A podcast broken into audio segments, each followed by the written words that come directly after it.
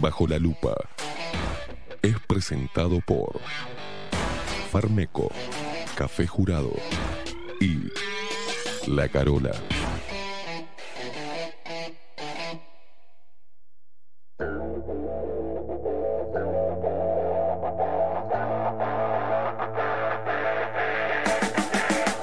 A partir de este momento, momento. Esteban Queimada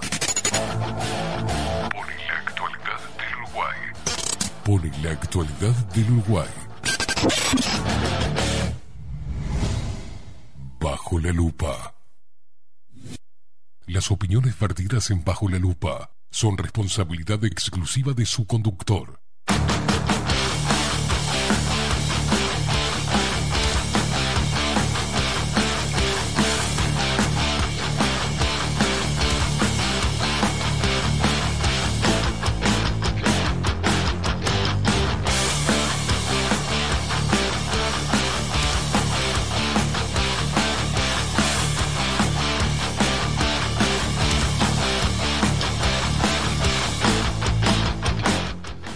Pero muy buenos días. Bienvenidos a un nuevo programa de Bajo la Lupa por aquí por la 30 Radio Nacional.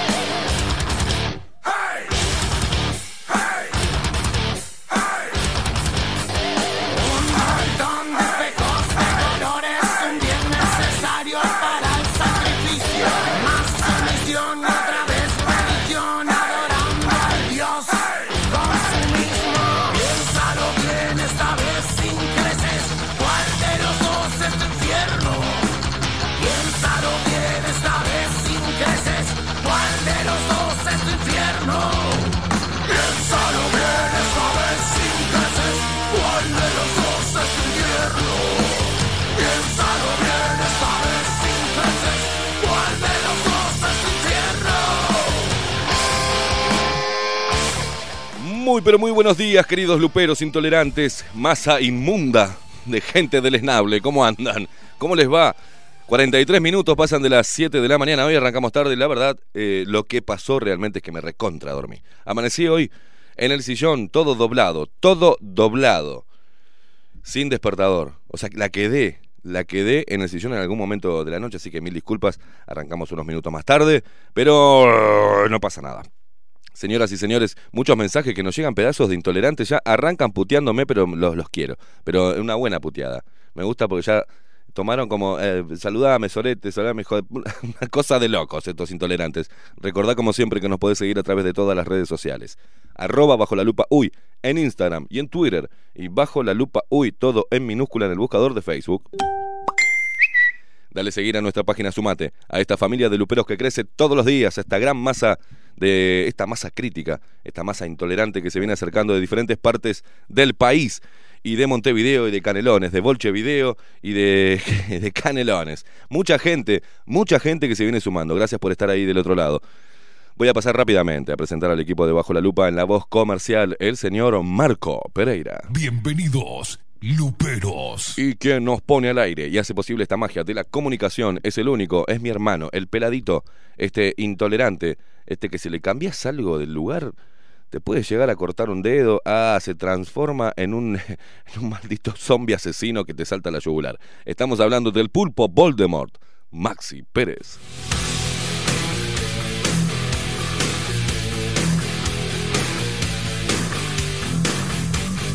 Despierta Uruguay con todo el rock debajo la lupa por aquí por la 30 Radio Nacional.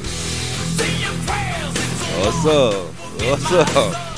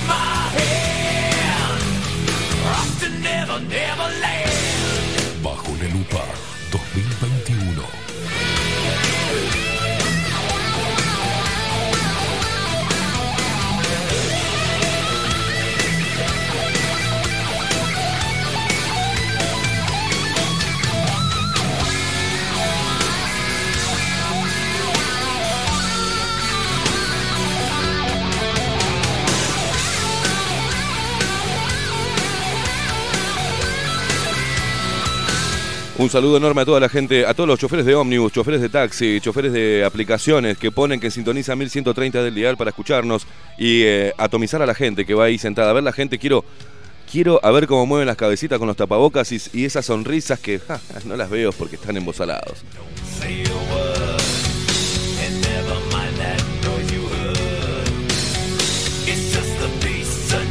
Your bed, in your closet, your head.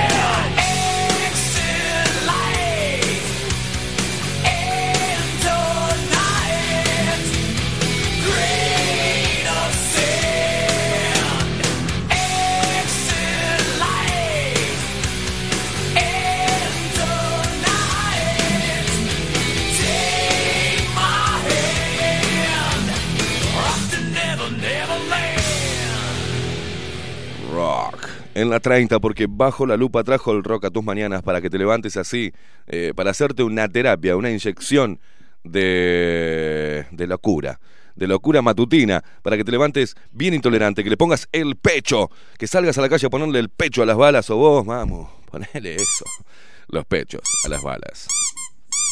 Para un poco, Maxi. Ey, ey, no te cop, de que la vas a, la vas a matar.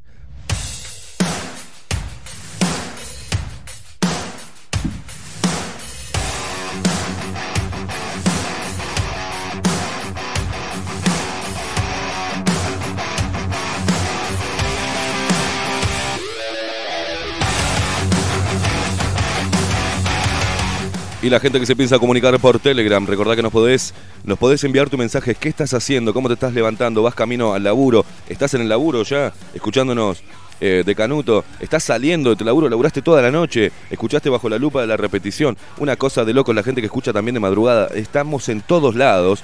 Y, pero te podés comunicar a través de Telegram. Es bajo la lupa uy, es fácil.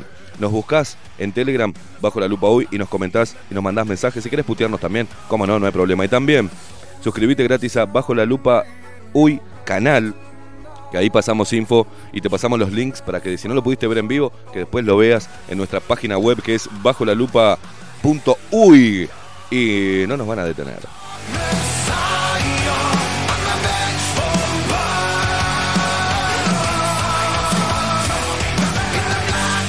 Un saludo a la gente del interior, del interior del país, de todos los departamentos, la gente que nos escucha en el campo, a través de mm, em, CX30 Radio Nacional, a través de la cantora de manera tradicional, porque estamos haciendo eso, señoras y señores. Estamos haciendo radio.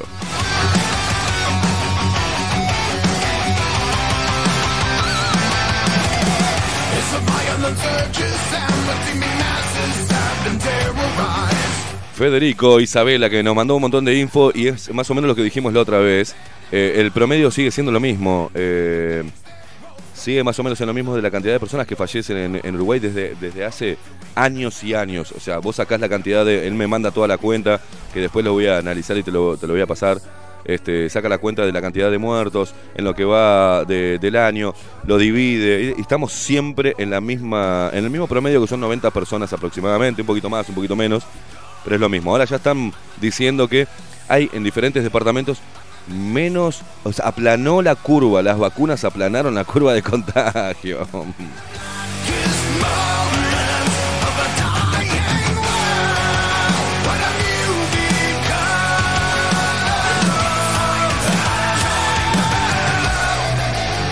Acá Marcelo dice, buen día, Sorete. ¿Viste que lo lográs? No arrancás en hora y me puse a escuchar eh, Gaby, La Vale y el Aldo.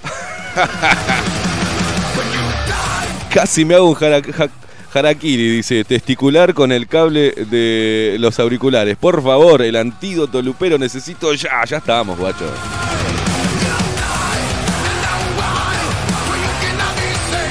Acá Hugo Fernández dice, buenos días, a disfrutar la mañana con Bajo la Lupa, claro que sí. Juan dice, ¿cómo andás, querido? Tuve la suerte eh, de una mini licencia y qué lindo dormir de mañana. Hacía tiempo que no, que no lo hacía, ¿no? Es reconstituyente, dice, abrazo al Dolape y al conductor más facho de la mañana y ninguneando, y ninguneado, perdón, por los compañeros periodistas. Nah, me chup.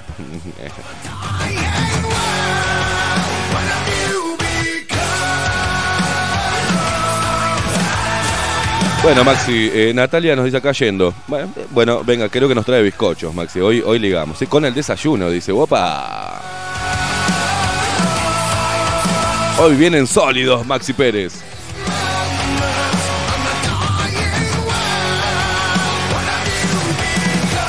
Alejandra, la divina de Alejandra, dice acá por dar clase de Jin, dice, ellas escuchan la música y yo a ustedes, pero qué grande.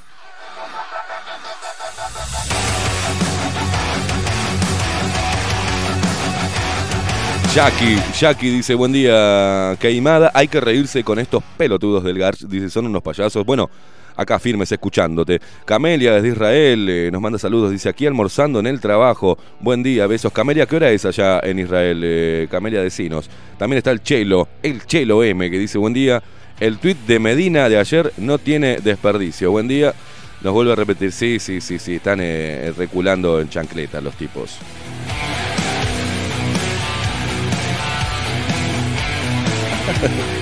Andrés nos dice, saludame, Sorete, buenos días. Esteban y Maxi, hace tiempo que no me saluda Sorongo, me dice. La verdad, escucharlos cada día me da energía para seguir adelante y saber que no soy el único hijo de mil puta que está solo en mi forma de ser y postura. Me hace mucho bien, dice. Así que, Soretes intolerantes, no, no es necesario que nos digas tantas veces Sorete, ¿está? Eh, Soretes intolerantes sigan así. Hijos de un vagón de trolas, dice. Saludos, Esteban y Dolape Maxi. Saludame, te estoy saludando, loco.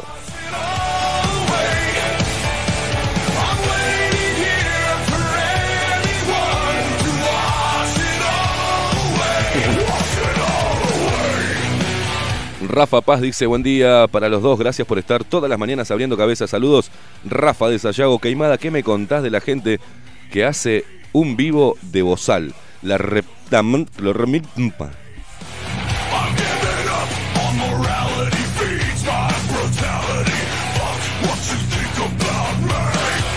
Elian, Elian dice, hola Maxi, que ponga música alegre, un día triste, saludos Elian.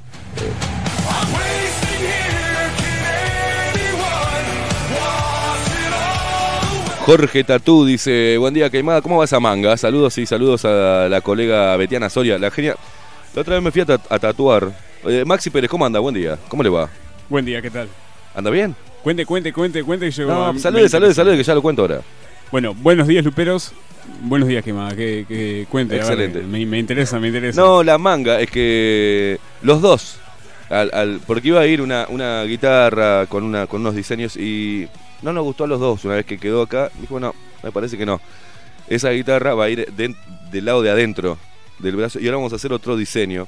Y vamos a dejar que Betiana, porque Betiana hace es una artista de verdad y hace unos cuadros divinos. Y yo estuve viendo unos cuadros de ella y unos rostros que están muy buenos. Y dije, "Eh, vamos a hacer todo un diseño acá en esta parte de acá para que quede bien power. Entonces nos aguantamos una semanita más. Pero la guitarra que yo quiero y la que ella hizo con unas cadenas y está muy bueno, va a ir del lado de adentro. Por eso se postergó un poquito, pero la manga viene bárbaro, viene bárbaro. Eh, lo que pasa es cuando te empezás a, a tatuar, y más si sos un tipo enfermo mental como yo, que soy ansioso, y que lo quiero tener ya, ya lo quiero tener. Pero bueno, de a poco, la manga y el arte hay que tener paciencia. Y sabés lo que me gustó, que ella podía haberme dicho, da, pum, lo pongo, ¿te, gust- ¿te gusta esto? Dale, pum, te lo tatúo. No, no, no, no, no. Te aconseja, mirá, no te va a quedar bien, por esto y por esto. Me explicó, me dijo, luego, ¿sabes qué? Tenés razón. Me lo, di- me lo puso acá en el brazo, me hizo, mira, mirate en el espejo, fíjate después cómo va a ir, va a ir con un fondo. Y estuvimos, pasamos un rato precioso con Betiana, cagándonos de la risa, charlando, pero eh, cambiamos, cambiamos el diseño de lo que va a ser eh, la manga de mi brazo izquierdo.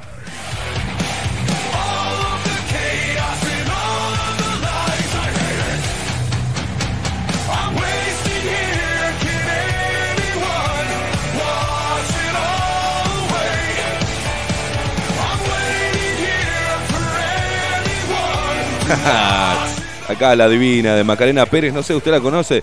Macarena Pérez, ¿no sabe quién es? No. Que nos manda la fotito Bah, con, Yo, la verdad, Pérez no conozco ninguno.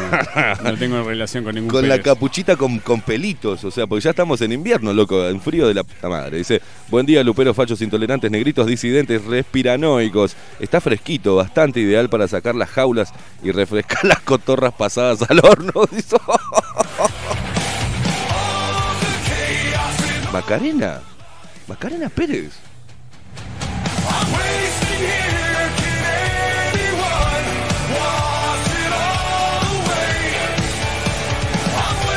Here for anyone. ¿Cómo la quiero a esta mujer? ¿Cómo la quiero?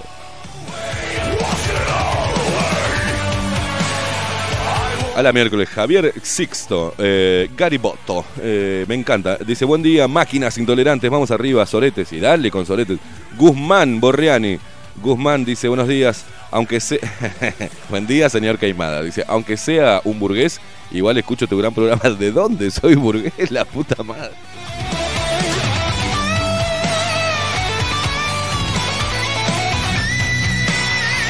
Luis, Luisito nos dice Esteban y Maxi, son la terapia, la terapia diaria para toda esta mierda. ¿Escuchaste al tarado de Bausá? Dice, tarjeta verde para gimnasios, espectáculos y ahora para jugar en la liga universitaria. Me tocaron el hueso de la... la. Ah, nosotros le avisamos.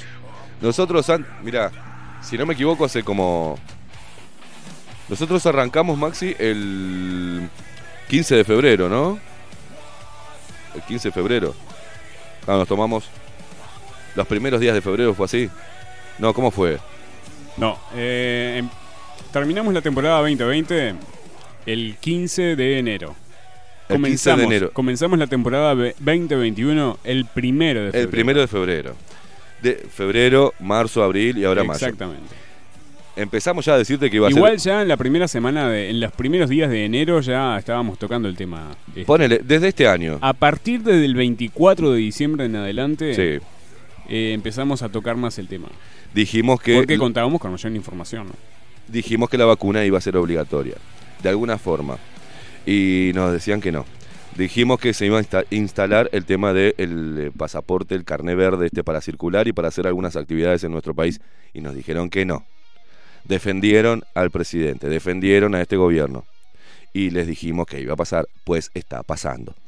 No es que seamos este, unos iluminados, sino que es, tratamos y estamos muy atento, atentos a las señales y a lo que dicen y a, lo, eh, a cómo miran o no miran cuando dicen estas cosas, miran para otro lado o miran para abajo los políticos.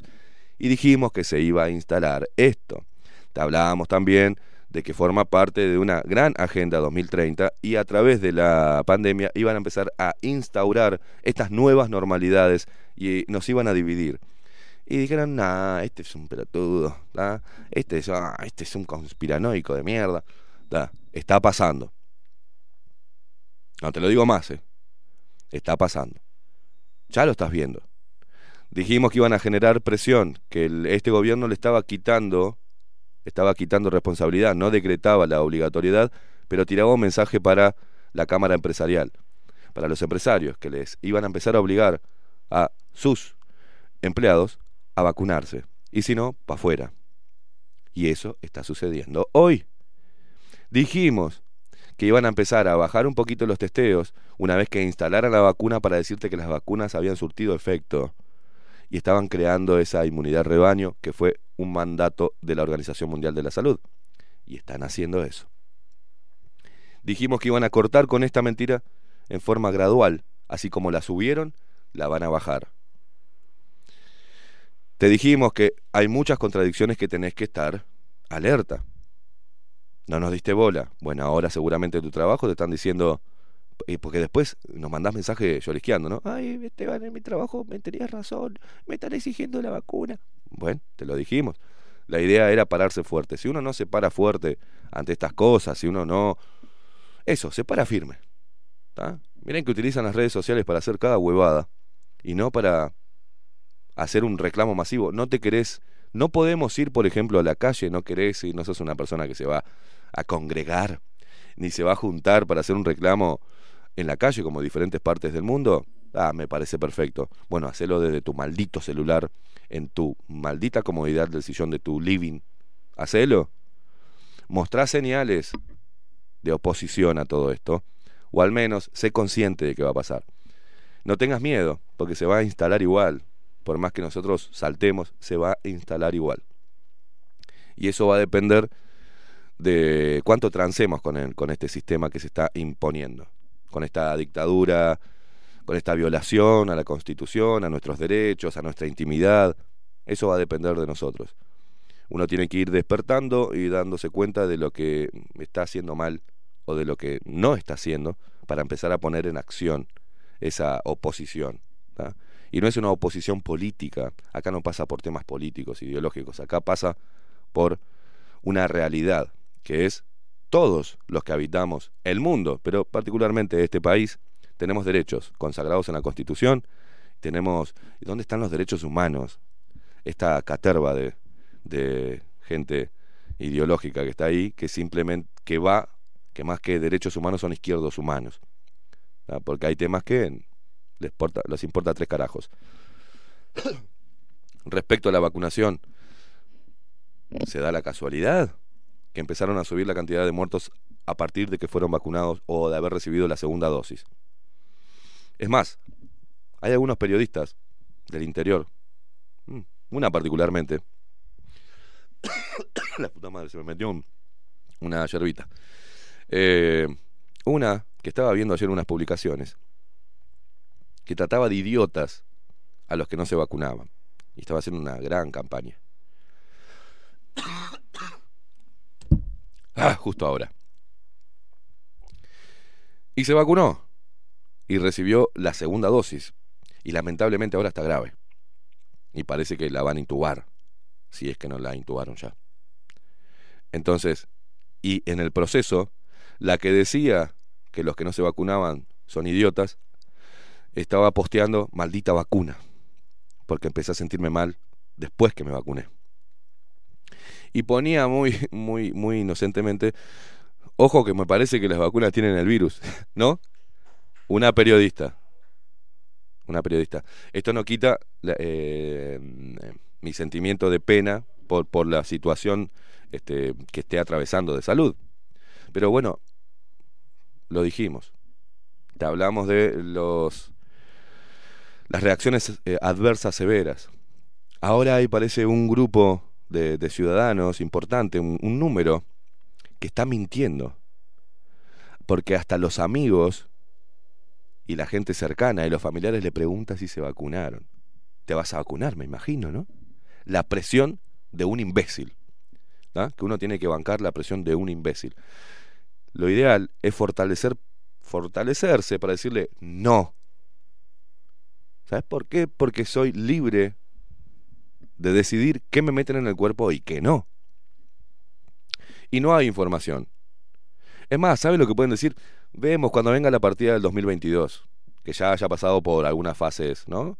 que haya sido aprobada y autorizada. No de emergencia y no sin completar la fase. No, cuando esté estudiado todo, yo me vacuno, ¿cómo no? Como me he vacunado contra la antitetánica, contra. ¿No? Eh, no hay problema. Pero que vengan después del 2022, 2023, cuando realmente se tenga una información este, más amplia de este virus y de el antídoto. ¿Ah? Por ahora no.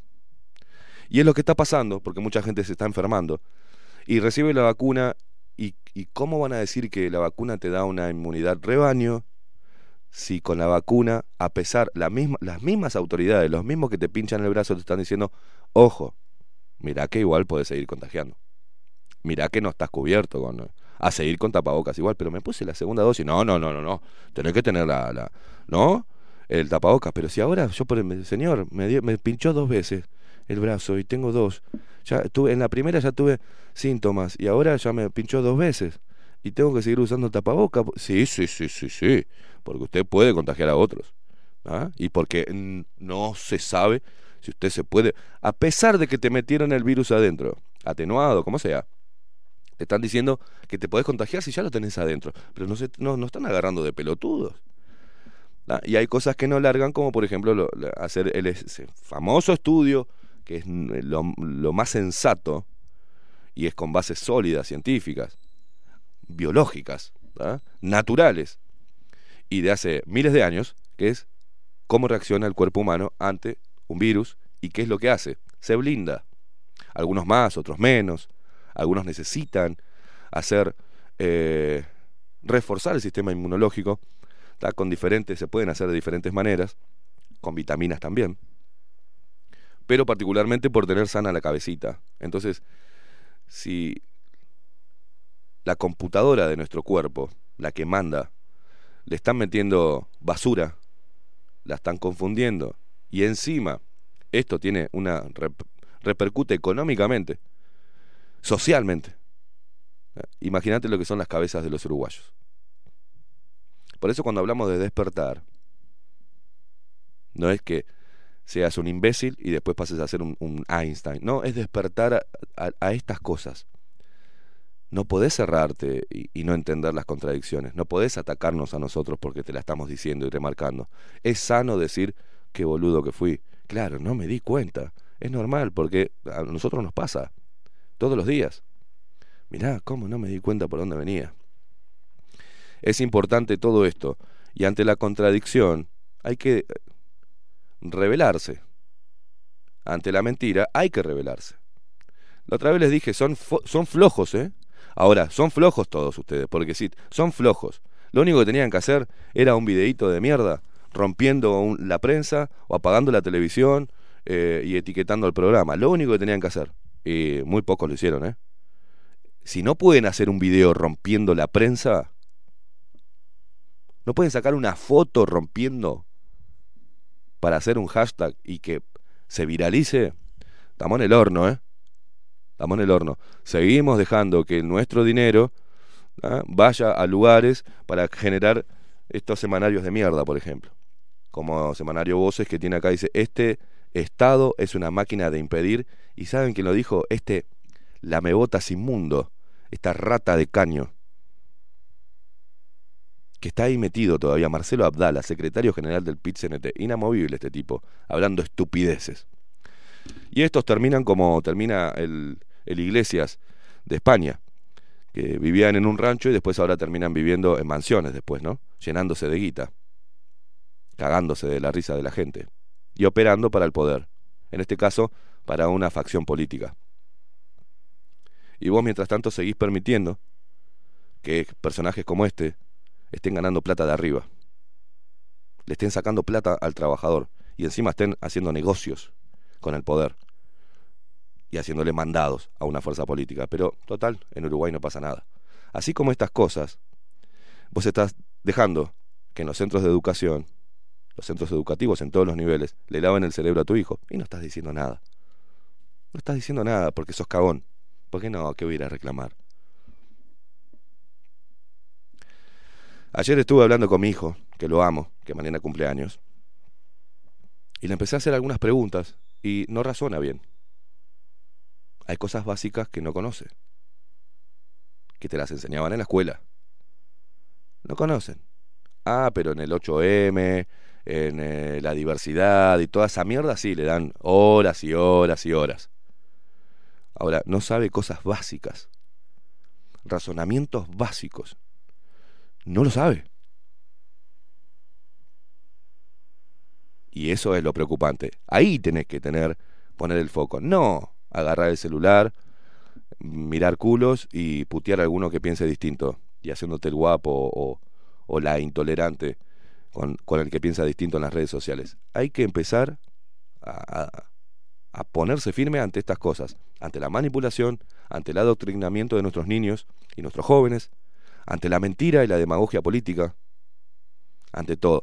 Eh, una vez que nombré y dije que, iba a hacer una campaña de voto anulado, algunos mensajes, no, creo que no es la solución porque los políticos es la herramienta que tenemos, no, la herramienta que tenemos es, eh, es el pueblo, es la gente, sos vos, soy yo. Nosotros tenemos que oponernos, pero firmemente. Si no se puede salir a la calle, bueno, hacerlo de otra manera, pero firmes. Firmes, criticar al mismo que votaste y ponerlos en algún tipo de aprieto y no caer después cada cinco años a depositar esperanzas en una urna, porque hay que mover algunos cimientos de algo. Hay que despertar y hay que enseñarle a, nuestros hijos y a las nuevas generaciones a que tienen que pelear, tienen que decir no. Esto no me gusta, esto no lo quiero. Entonces, si no partimos desde esa base de decir no, no, no quiero esto, no quiero ni la vacuna, no quiero que le laven la cabeza a mi hijo en la, en la escuela, ni en el liceo, ni en ningún lado, terminamos siendo, y no terminamos, a ver, pasa por adelante nuestro todas las señales de totalitarismo y no las, no las podemos identificar porque estamos reseteados, estamos programados para no decir nada, para hacer el mínimo esfuerzo y para, bueno, tampoco es tan grave. Es grave. Lo que no te lo que no percibiste hace 10 años, hoy se está cumpliendo. Me acuerdo cuando dimos la noticia, por ejemplo, que en la Intendencia de Montevideo en el 2010 empezaron a exigir el lenguaje inclusivo. En el 2010 no estábamos ni enterados de toda esta mierda. No se estaba hablando del lenguaje inclusivo. Ya la maquinaria de manipulación y la ideología implantada ya desde el 2010 se estaba trabajando, por ejemplo, en el gobierno departamental de Montevideo, un departamento el departamento más habitado y más bolchevizado. Pero este tipo de estrategias inmundas, vos dormís. Dormís, dormís, dormís. Después, cuando querés reclamar, ya la cagada está instalada, ya está hecho, ya está muy fuerte, ya no podés volver atrás. Entonces, ¿por qué rompemos las pelotas con las pequeñas señales? Y dicen, eh, qué exagerado, tampoco para tanto, porque ahí cuando sale la, la primera pronunciación de esa señal, ahí hay que romperla porque esa señal y lo que pronuncia un político va al Parlamento y termina en ley. ¿Se entiende por qué somos intolerantes a toda esta mierda? Y todavía tenemos a gente como esta, manipulando a los trabajadores, a gente como esta, a estos vagos. Este es un vago. Este tipo, Marcelo Abdala, es un vago. Pereira, el presidente del PCNT, es un vago. Y todos los delegados que no laburan un carajo y que cobran sacándole una cuota al trabajador, son vagos, son parásitos. Y todavía tienen prensa esta gente. Y todavía, no sé, se sacan selfie con estos hijos de puta. Y le mienten a los obreros y le dicen que van a defender sus derechos. Después, ¿dónde terminan? Como Castillo en el Parlamento. Después terminan comprando terrenitos en el este para ellos y para toda la familia. Después terminan enviciándose con la guita fácil y con el esfuerzo ajeno. Y este tipo de personajes son los que hoy son protagonistas en Uruguay. Imagínate vos. Este tipo se fue a Venezuela a lamarle el culo a Maduro y a decir, hablar en nombre del pueblo uruguayo, que el pueblo uruguayo apoyaba la revolución. No, no, el pueblo no. Vos y tu caterva de gente de mierda fueron a ir a lamarle el culo a un dictador, a un tipo que mató a su propio pueblo, que mató a personas a, a los venezolanos los cagó de hambre ¿ah? y mató a gente. Así como el otro boliviano de mierda, el indio este narcotraficante, hizo lo mismo con los indígenas, los cagó matando, los que no le servían. Y esta gente termina adquiriendo un poder que después sacáselo. Y eso sabés quién lo permite vos. Vos que laburás, vos que estás sindicalizado, vos que no sabés reclamar tus derechos por vos mismo, precisás el sindicato. La fuerza sindical, el hombre contra la máquina cambia en el discurso, hermano. Porque es el discurso eh, con el cual vienen currando hace años. Independencia de clase, las pelotas. Ustedes le sirven a una fuerza política. Y ahora le sirven al poder mundial, porque avalan las estrategias globalistas y porque no son capaces de defender a aquellos que están siendo echados por no vacunarse. Y es más, están apoyando campañas de vacunación PIT-CNT. Y están apoyando ideología de género. Y están siempre atrás de cualquier movimiento operador político e ideológico. Pero se están convirtiendo en una basura muy grande porque están avalando una agenda totalmente totalitaria y ustedes le están dando de comer. Y todavía sale con pose de... de- de- pa- parece una revista... Este se, se piensa que salió en Caras, Argentina, ¿no? El boludo este. Míralo, míralo bien, Maxi. Mirá la pose. Mirá la pose. Para esto le pagan, le saca el sueldo, le- parte del sueldo se lo saca a los obreros. Para sacar esto. O para ir a la televisión. Para vestirse cada día mejor. Para tener menos estrés porque el tipo ya no trabaja. Para... Obsérvenle las manitos de Abdala. Creo que hasta se hace las manos. No labura más este tipo. Labura de esto. Labura para manipular. Y esto lo permite el Uruguay, lo permitís vos que laburás y estás dentro del sindicato. Los obreros están permitiendo que los líderes hagan cualquier cosa y operen para el Frente Amplio. Que el Frente Amplio, recuerden, recuerden las cosas que pasaron en el Frente Amplio. Porque estos salen a ser antiimperialistas. Estos, el PIT-CNT, le hizo un homenaje a Tabaré Vázquez. Que Tabaré Vázquez, por ejemplo, cuando tuvimos el conflicto con Argentina, ¿saben a quién fue a llamar? Por las papeleras, a Bush. Y lo dijo, lo dijo, que como presidente, escuchen bien lo que dijo Tabaré Vázquez, como presidente, en ese conflicto tenía que manejar todas las hipótesis y todos los escenarios. Y que se comunicó con el Ministerio, con el, con el Ministerio de Defensa de acá, y le dijeron tenemos cinco aviones. Y nafta como para sobrevolar no sé qué cosa. Eh, Entonces dijo, bueno, lo que voy a hacer, voy a hablar con Bush, para que digan, y les voy a pedir, esto es lo que dijo Tabaré Vázquez, lo pueden encontrar, ¿eh? y les voy a pedir que digan que Estados Unidos es amigo de Uruguay. Como para dar un mensaje de que, ojo, si quieren guerra, tengo a Estados Unidos de aliado. Y ¿No ustedes... llamó a Cuba? No, no, ni a Cuba ni a Venezuela. Fue a, a chuparle el culo a Bush. Y ustedes, comandados por este Abdala, le hicieron un homenaje al compañero Tabaré Vázquez, que gracias a Dios, y no sé dónde estará, pero digamos que Dios lo tenga en la gloria.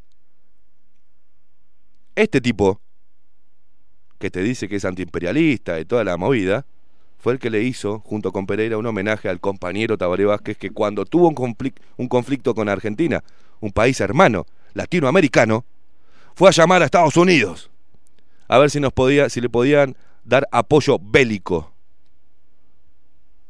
Y vos seguís diciendo compañero Tabaré Vázquez, compañero Marcelo, Abdala.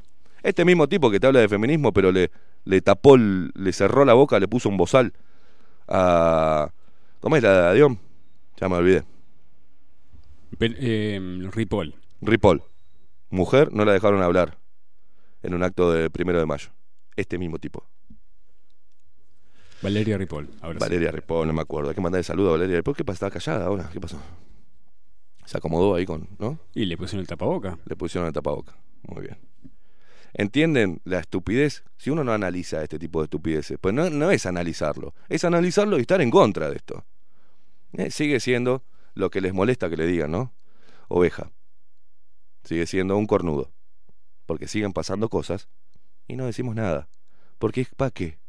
¿Y para qué vamos a y para qué vamos a reclamar? Si igual existen pelotudos como yo, pelotudos como mucha gente que son los que ponemos la crítica diariamente. Esto tiene que partir de vos. Y no tuviste ni siquiera, sos capaz de hacer un fucking video de un segundo rompiendo prensa. Porque es de esa manera la protesta, al menos una de las formas de protestar con la prensa basura que nos dan y la crean y se benefician con nuestro propio esfuerzo cuando pagamos los impuestos. Seguís dejando que te mientan en la prensa, que te mientan en la televisión y no la apagás, que te mientan en la radio y no dejás de escucharla, porque decís que es mentira pero no dejás de escucharlo, decís que es mentira pero no dejás de verlo, decís que es mentira lo que está en la prensa escrita pero no dejás de comprar los diarios. Entonces, ¿qué le importa a la gente que hace este tipo de cosas? ¿Qué le importa a la prensa? ¿Qué le importa al periodismo si te quejas pero vas y compras? Te quejas pero vas y escuchás. Te quejas pero vas y lo ves. Hay que cortar con todo esto, gente. No sé cómo puede llevar años. ¿Cuánto, nos va, ¿Cuánto va a llevar? Más o menos unos 10 años, ¿no?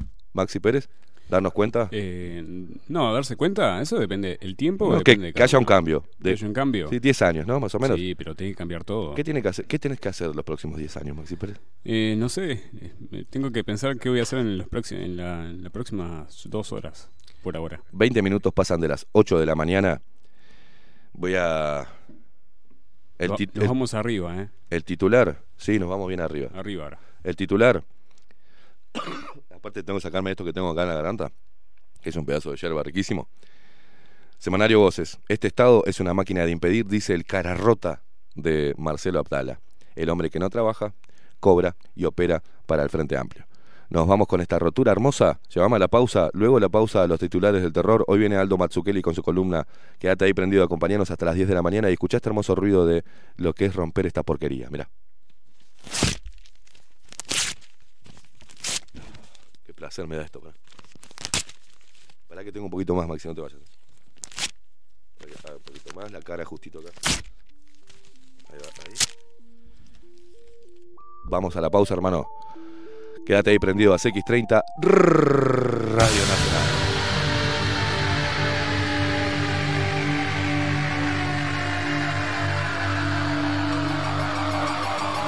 Getan wird, wer Schmerzen kennt.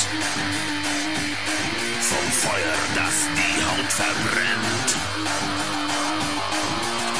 Ich werf ein Licht in mein Gesicht. Ein heißer Schrei.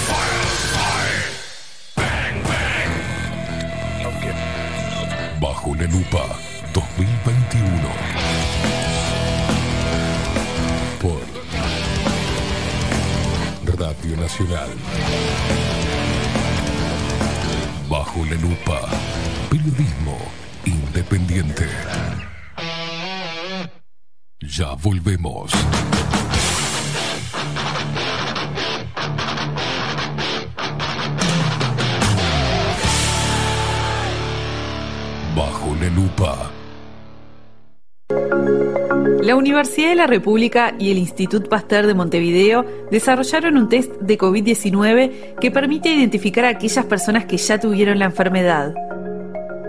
Estos test usan una técnica llamada ELISA, que básicamente reproduce en laboratorio lo que ocurre cuando el sistema inmune combate una infección. Cuando un virus ataca las células, el organismo produce anticuerpos específicos contra ese virus que se unen al patógeno y lo bloquean para evitar que infecte y se multiplique. Una vez que lo lograron, los anticuerpos seguirán en la sangre prontos para evitar una nueva infección por el mismo virus. Así, si en la sangre de un paciente se detectan anticuerpos contra un virus en particular, indicará una infección ya pasada. Sobre esa base, en el laboratorio, este proceso usa tres elementos esenciales. El suero de la sangre del paciente, una proteína perteneciente al virus específico, un compuesto que revele la presencia de anticuerpos. Con esos elementos, cada pocillo de una placa especial se tapiza con una película que contiene la proteína del coronavirus y se le agrega el suero del paciente. Si el suero es de una persona que ya se infectó con el coronavirus, los anticuerpos presentes se pegarán a la proteína. Para hacer visible esta interacción, se agrega un compuesto que tomará un color si hay anticuerpos unidos a la proteína. Así, si un pocillo se tiñe de amarillo, será un resultado positivo e indicará que el paciente ya tuvo COVID-19. Si queda transparente, será negativo. El test se presenta como un kit listo para usar que podrá aplicarse en cualquier laboratorio clínico. Es además el resultado del trabajo de 46 científicos pertenecientes a Facultad de Química, Medicina y Ciencias de la Universidad de la República y del Institut Pasteur de Montevideo. También cuenta con la participación de la empresa Ategen y la financiación de la Agencia Nacional de Innovación, el BID y el Fondo de Convergencia del Mercosur. Debido a que es posible que algunas personas hayan tenido COVID-19 pero fueron asintomáticas o no lograron confirmar el diagnóstico, los test serológicos son una herramienta útil para conocer el alcance real de la enfermedad y planificar acciones. Este nuevo kit es otro resultado del esfuerzo conjunto del Sistema Científico y Tecnológico Nacional. En Homeopatía Farmeco, Farmacia Ecológica del Uruguay, nos dedicamos exclusivamente a la elaboración de productos naturales con los más altos estándares de calidad y seguridad. Homeopatía, terapias florales, fitomedicamentos, fórmulas magistrales, cosmética natural y alimentos naturales. Estamos en nuestras dos casas, Constituyente 1735 y en Zabala 1377. Teléfono 2 403 2341, WhatsApp 095 8545 532. En la web www.farmeco.com.uy. Enviamos a todo el país. Café Jurado, directamente desde la planta hasta su propia taza, siempre garantizando la mejor calidad. Café Jurado, su cuerpo, su intenso sabor y su aroma hacen de nuestro café un placer único. Desde 1912, pasión por el café. La Carola. 13 años haciendo las mejores paellas y tortillas españolas de Montevideo. Sus chefs, Marcos y Carola, no solo ofrecen las mejores paellas, sino que también tienen las mejores pavlovas de la ciudad. Cuentan con un jardín exclusivo para tapeos, degustaciones de vinos y reuniones familiares. También ofrecen un menú express con opción de pasta y jugos naturales. De martes a viernes a partir de las 20 horas, sábados y domingos, también al mediodía. Instagram, La Carola Tapas. Gonzalo Ramírez 2225, esquina Juan Polié. Reserva tu lugar 099 24 20 72. La Carola, el clásico de la ciudad. Si busco timbres notariales. Salón Libertad. Y si busco juguetes. Salón Libertad. Y si busco. No busques más. Salón Libertad tiene todo lo que te puedas imaginar. El salón más completo del centro. Agencia oficial de timbres notariales, profesionales y judiciales. Y si busco fotocopias. También. En Salón Libertad, Paraguay 1344, teléfono 2-938-33. Y si busco golosinas, y si busco refrescos, y si busco alfajores. También, Salón Libertad, 2-938-33. Estudio Jurídico Notarial, Perezcal, Schneckenburger y Asociados. Más de 25 años de experiencia en todas las materias, representando a estudios nacionales e internacionales. Una amplia trayectoria en materia penal, sucesiones y reivindicaciones. Más de dos décadas de experiencia recuperando terrenos ocupados. Torre Gorlero, oficina 20, 21 y 22. Doctor Perezcal, 099-309-319. Doctor Carlos Schneckenburger, 099-667-087. Estudio Jurídico Notarial, Perezcal, Schneckenburger y Asociados. Wolfer Contenedores. Realizamos oficinas, viviendas y proyectos a medida. En Wolfer Contenedores armamos el proyecto para tu vivienda con uno o más contenedores. Visita nuestro showroom en Ruta 1, kilómetro 155-500 y elegí tu vivienda. Wolfer Contenedores para entrega inmediata. Informate al 094-263-705 45 20 31 63 o en wolfer.com.uy. Wolfer Contenedores desde Colonia y Montevideo para todo el país. Mercería Las Labores. La mercería más antigua del país, desde hace más de 100 años junto a vos. Tristán Baja 1524, abierto de 9 a 19 horas. Visítanos en www.lanerialaslabores.com.uy. Facebook, Mercería Las Labores. En Instagram, Mercería Lanería Las Labores. 094-893-881. En artículos de mercería y lanería, lo que no encuentra aquí, no existe. Mercado de Carnes La Vaquilla. Ofrece a sus clientes los mejores cortes y la mejor atención. Ventas por mayor y menor. Descuentos especiales a colegios y caterings. Envíos sin cargo. Teléfono 2-208-9877. Horarios de lunes a sábados de 7 a 13.30, de 17 a 20 horas. Domingos de 8 a 13 horas. El tierno sabor de nuestras mejores carnes a su mesa. Mercado de Carnes La Vaquilla. Avenida San Martín, 2555. Teléfono 2-208-9877. Envíos sin cargo. Violeta Cosméticos. Todo en perfumería, maquillaje y cosmética nacional e importada. 44 años de trayectoria nos respaldan para darte el mejor asesoramiento. Seguinos en las redes, en Facebook, Perfumería Violeta Cosméticos, Instagram, arroba Perfumería Violeta. Teléfono 4342-2791, 4342-9524, WhatsApp 092-306-779. Violeta Perfumería Cosméticos. Sarandí 549, San José.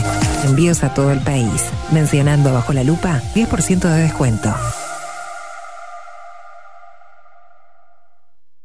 Pensá en tu economía, pensá en el medio ambiente. Tenemos reciclados de cartuchos compatibles y originales. Reparación de impresoras, equipos PC y notebook. ¿Dónde? En Refil Uruguay, Avenida Italia 3058, Casi Maipú. Búscanos en todas las redes sociales o en WhatsApp 092 660 530. Refil Uruguay. Hola, ¿cómo estás? Mi nombre es Maru Ramírez. Soy locutora profesional desde hace 26 años. Cuando me preguntan, ¿cualquier persona se puede dedicar a la locución? Mi respuesta es bien sencilla. El 20% es la voz y el 80% es lo que vos haces con ella. En los workshops que doy de locución comercial, descubriremos no solo si quieres ser parte de este mundo, sino también cómo trabajar de tu voz, cómo organizarte, cómo ejercitar tu voz para una mejor dicción, modulación y respiración. No, no importa que no tengas conocimiento de locución. Lo que importa son las ganas de aprender y descubrir un mundo nuevo que te pueda ayudar a conocer tu voz y una nueva forma laboral. Te espero. Dale, comunicate por WhatsApp al 095-062-082 o por Instagram, arroba marulocutora. La 30. Radio Nacional. Puso la mañana de las radios bajo la lupa. Este Esteban Queimada hace periodismo en serio. De lunes a viernes, de 7 a 10. Bajo la lupa. Y agárrate fuerte. La 30. 11.30 AM. Escribinos por Telegram. Arroba bajo la lupa uy.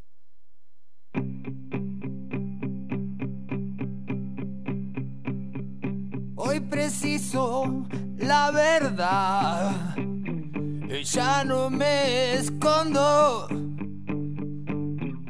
Y no voy a renunciar. Quiero ir a fondo. Los que apuestan al terror están bajo la lupa. No nos pueden engañar, pero nos preocupa. No hay nada más absurdo que seguir en la trampa. Si sé que me hace libre preguntar.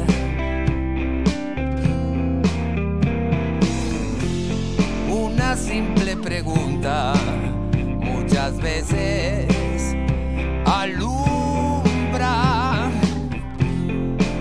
maldito engaño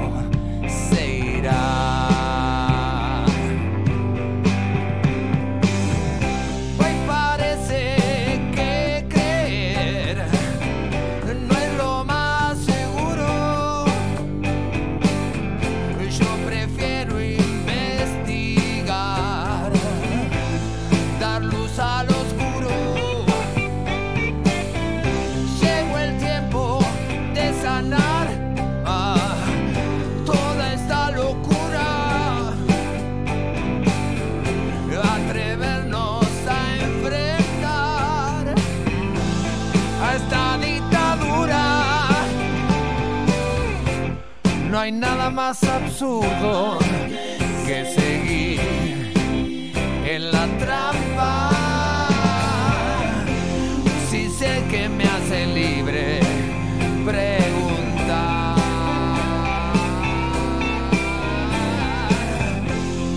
Una simple pregunta muchas veces alumbra y lo que era mentira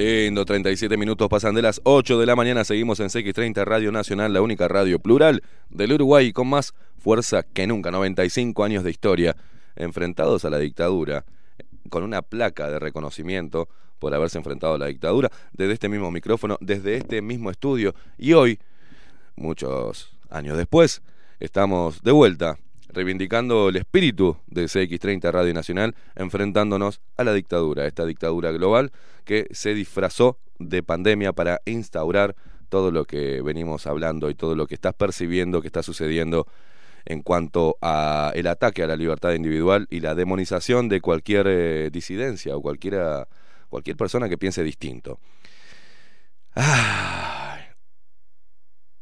Hoy hablamos de la Agenda 2030, pero déjame antes, voy a saludar, porque vino una amiga a visitarnos hoy que está tomando mate ahí, junto al eh, pelado Maxi Pérez. Ella es Natalia Massa. Y mirá vos, le voy a hacer propaganda, pues vale, eso es, claro. Kinesióloga y artista marcial. Kickboxing, K1, Muay Thai.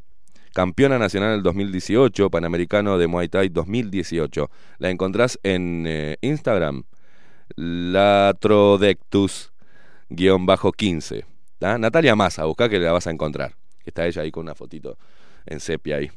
Y encima de traernos bizcochos, Maxi Pérez, traernos sólidos. También eh, le gusta mucho pintar y nos regaló este hermoso cuadro que espero que con las luces se vea, de un micrófono todo representativo, el escorpio por mi signo. Eh, ¿Querés que lo acerque a la cámara? Voy para ahí, para. Eh, y dice, solo es cuestión de pensar. Ah, gracias, Nati. Esto es un detalle precioso que lo voy a colgar en casa, pero para que lo voy a acercar un poquitito.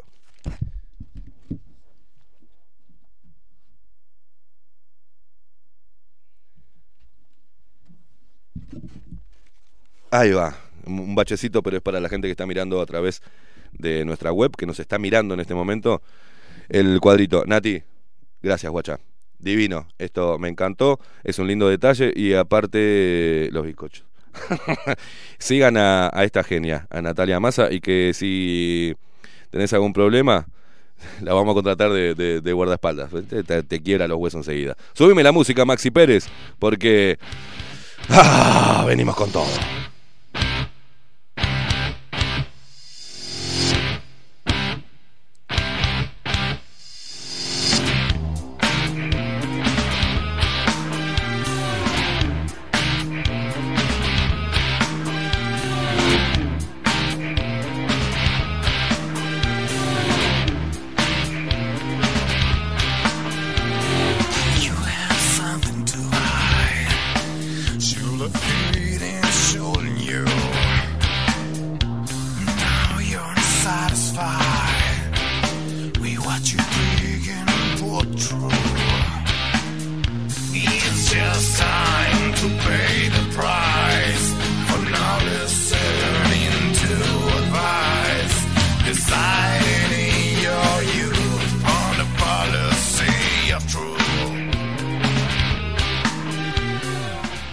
Eh, Rey Toro, con esta versión de The Patch Mode, eh, Policy on the Truth, o sea, es algo así, Policía de la Verdad, porque soy malísimo con el inglés. Ya voy a aprender, ya voy a aprender, ya voy a aprender.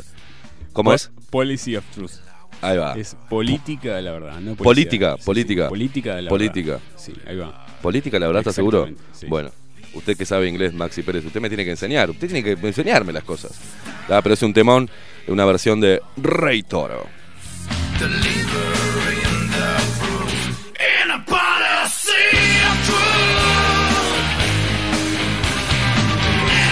Muchos mensajes que nos llegan a Telegram, pero ayer hablábamos de, bueno, acá eh, otra Natalia, buena jornada.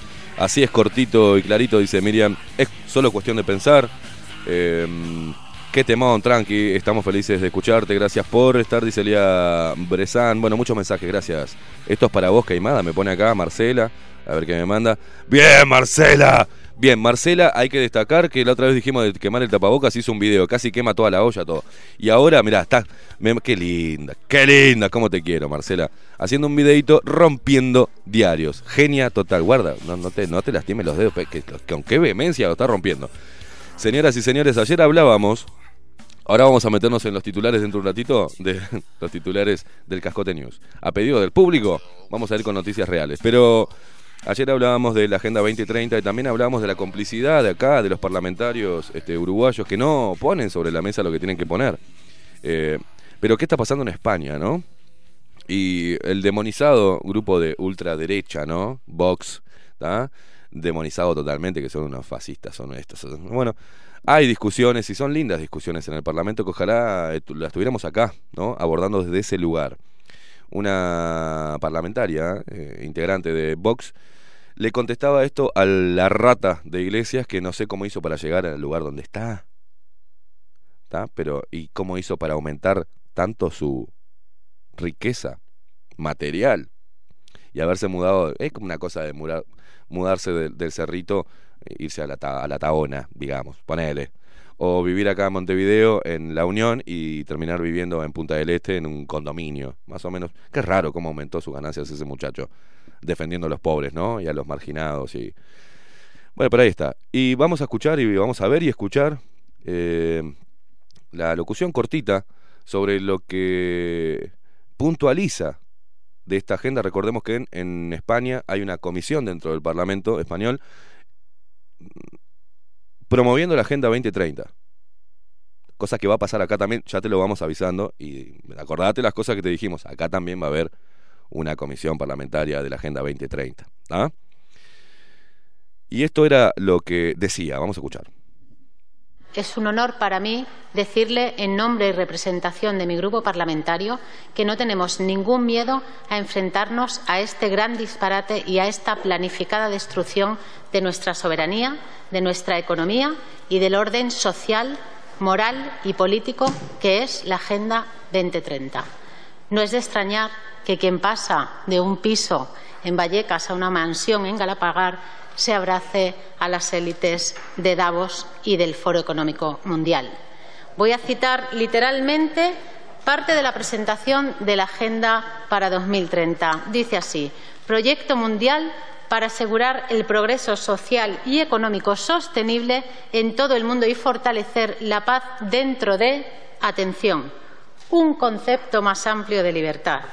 ¿Cómo que un concepto más amplio de libertad, señor Iglesias?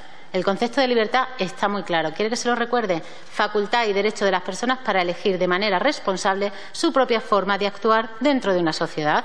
En realidad la capacidad para elegir bien, porque si se elige mal, o si se elige mentir, o se elige hacer políticas en contra de España o de los españoles, uno no puede ser libre. ¿Podría explicarme cómo se amplía la libertad de los españoles en la Agenda 2030? Porque a nosotros nos parece que más que ampliarla, lo que hace es reducirla. De hecho, ustedes, desde el CNI, han creado un observatorio para perseguir a quien no comulgue con las tesis del globalismo o de la Agenda 2030. Observatorio ELISA se llama. Observatorio que afirma que el que tenga una opinión contraria o ponga en duda las tesis del globalismo erosiona la legitimidad ataca al pluralismo y es contrario a las instituciones democráticas. Pues mire usted, señor Iglesias, lo que erosiona la legitimidad, ataca al pluralismo y es contrario a la democracia es esta agenda, porque quiere quitarle a los españoles la capacidad de decidir el destino de su nación, entregando el poder a las agencias de la ONU, a las grandes multinacionales y a sus ONGs. Esto fue hace unos cuatro meses más o menos. Este, se viene de- debatiendo y hablando sobre la Agenda 2030 en España. Eh, acá todavía no llegó, como siempre llega más tarde, pero vamos a tener esa discusión parlamentaria y quiero ver, a ver qué, qué representante del pueblo ¿ah? empieza a poner las cosas eh, y a llamar las cosas por su nombre. Acá le voy a contestar a un tal Juan Carlos, que te digo, arranca el, el- el mensaje diciendo no entiendo, y no, efectivamente no entendés, Juan Carlos.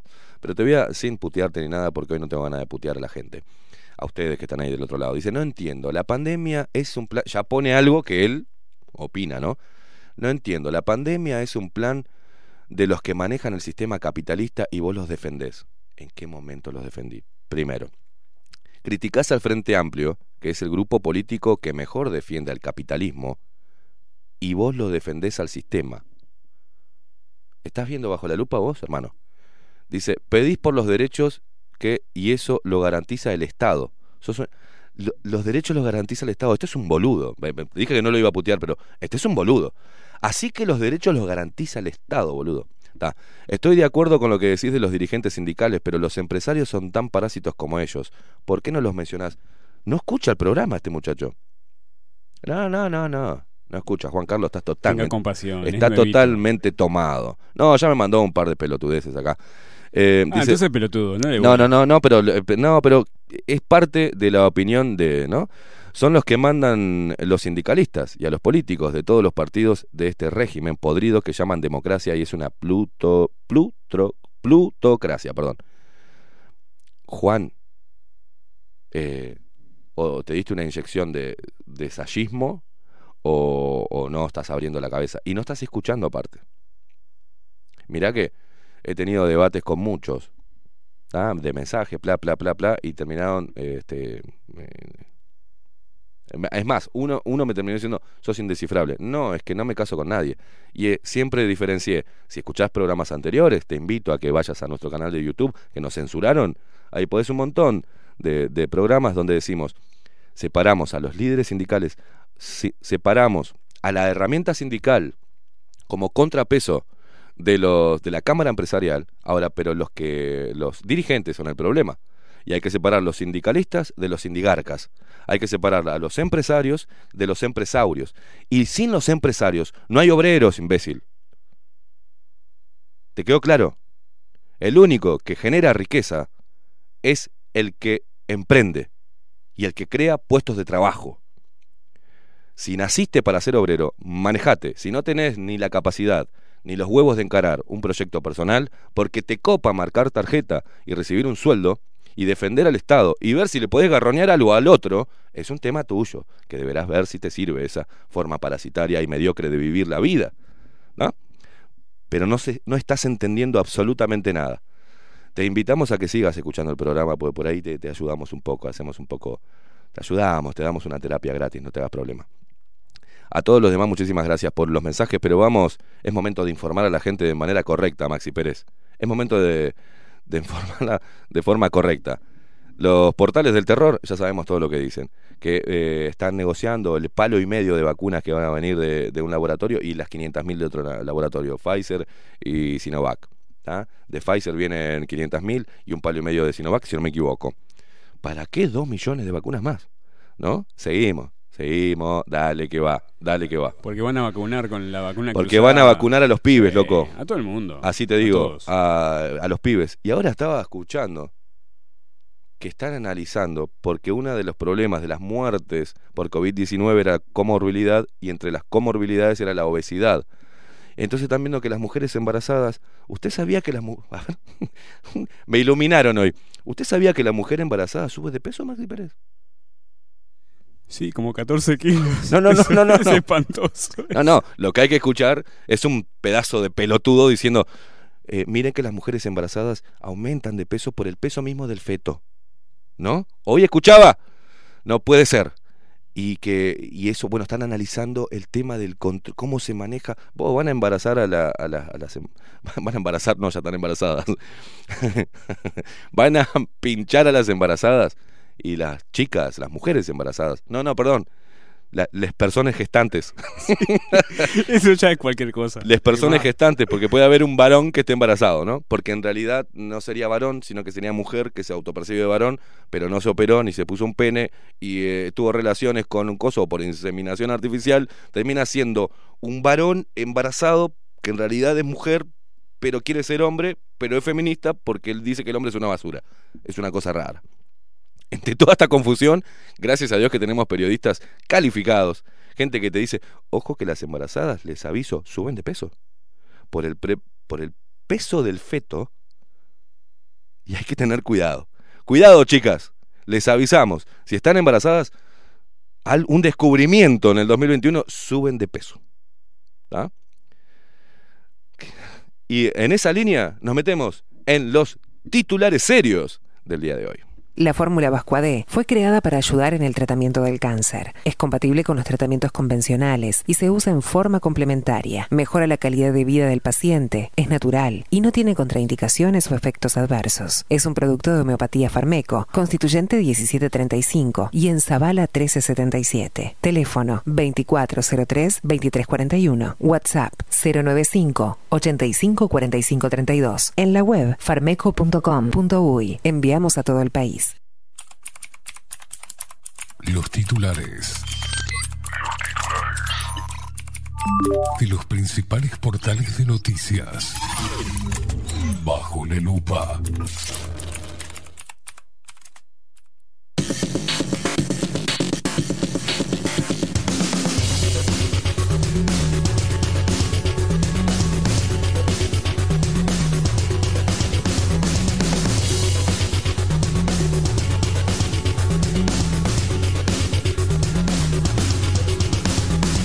Para, los mensajes que nos llegan, sí, ya sabemos que son todos zurdos los que hacen Cascote News. O sea, no, no ¡ay! Eh, eh, chocolate por la noticia, son todos zurdos. Obvio que son todos zurdos, pero está bueno el humor que hacen. Eh, así que bancate, bancatela.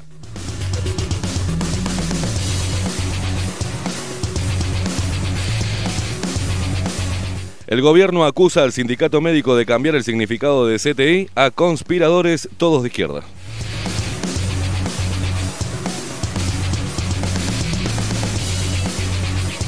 Tras la difusión de sendos videos de galenos del Sindicato Médico del Uruguay, SMI, alertando sobre el inminente colapso de los centros de tratamientos intensivos CTI, el gobierno los acusó de querer cambiarle el significado a conspiradores todos de izquierda. Estudian Anato, Gine y la Resi, pero, pero más que nada estudian cómo derrocar a un gobierno legítimamente elegido por la gente, aseguraron desde el Poder Ejecutivo, agregando que no hay uno que no sea zurdito.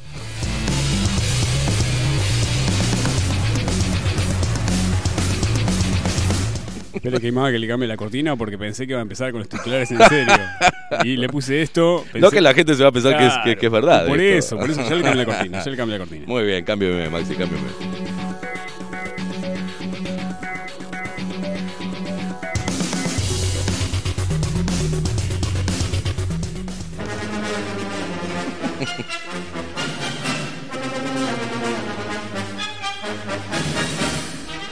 Salud Pública impulsa campaña de vacunación bajo el lema El que no se agenda es un huevo podrido.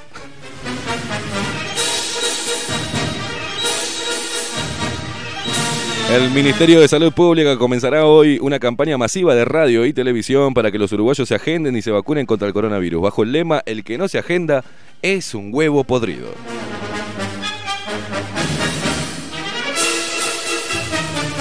Apelará a la buena voluntad de las personas a efectos de recibir las dos dosis exigidas. El titular de la cartera, el ministro Arbelecho Azuceno, explicó la estrategia que sigue en esta medida. Tratamos de hablarle a la gente en su idioma. Atrás quedaron otros nombres atractivos como no vacunarse es, es de puto, el que no se vacuna. Optamos por este que tiene un punch y que lo junan todos.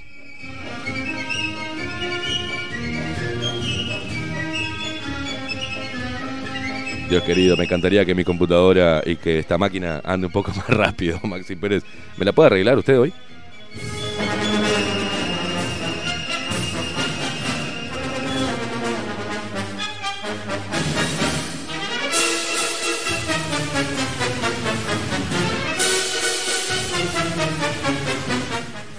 Espere, espere que, está, espere que está cargando esto. Dios querido. Impresora gana premio al artefacto informático más hijo de puta del mundo. La Asociación Internacional de Aparatos Informáticos Ay Ay Ay entregó a la impresora el premio de artefacto informático más hijo de puta del mundo. La impresora derrotó por varios cuerpos a su seguidor, el router. La impresora tiene un plus de la cola de impresión, que es el mecanismo por excelencia para que sea todavía más hija de puta. Y mande los documentos para ahí, así los ves, aunque no puedas hacer nada con eso. Usted sabe que la impresora, la marca Ay Ay Ay, es, es, es real. Ay Ay Ay. Ay Ay Ay.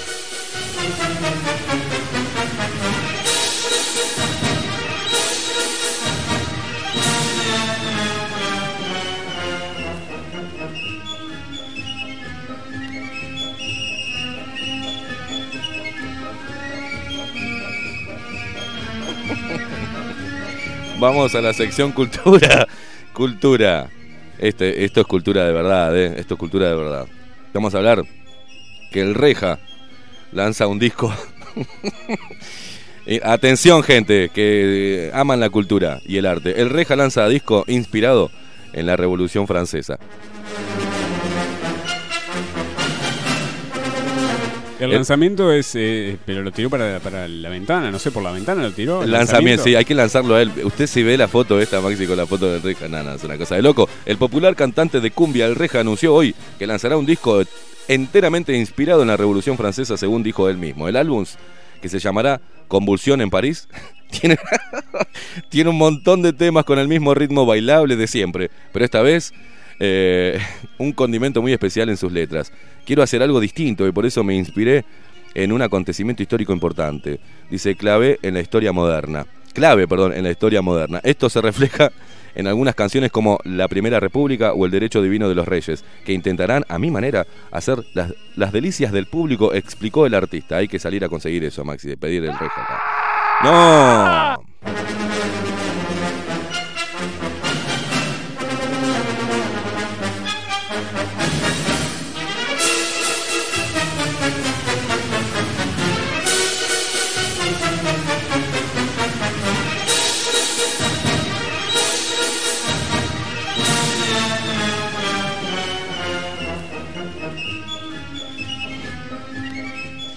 ¿Dónde está Daniel Martínez? ¿Dónde está Daniel Martínez? Bueno, no sabemos dónde está Daniel Martínez en estos momentos. ¿Se acuerda que dijo que iba a hacer la, la pizarra para... Bueno, salieron los nietos de Daniel Martínez que piden que el abuelo no los cuide y se vuelva a la política. Los nietos de Daniel Martínez, a quienes el ex candidato presidencial uruguayo por el Frente Amplio prometió que se dedicaría a cuidar en caso de perder la elección nacional de ese año, pidieron que el abuelo no los cuide un carajo y se vuelva a la política.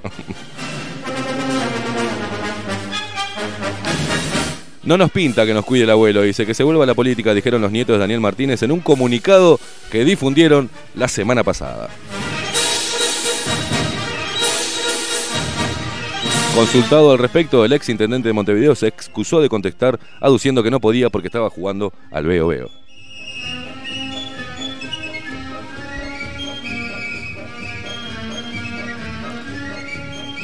Quiero encontrar la última y con esta me despido porque no la, son tan guachos que no me la dejan ver acá, la que yo quiero y, no, no, me desaparece de acá.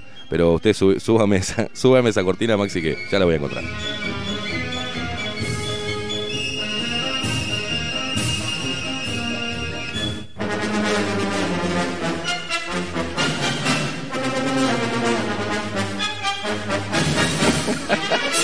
Portales de noticias reconocen que cuando nos falta información publicamos algo de la China Suárez.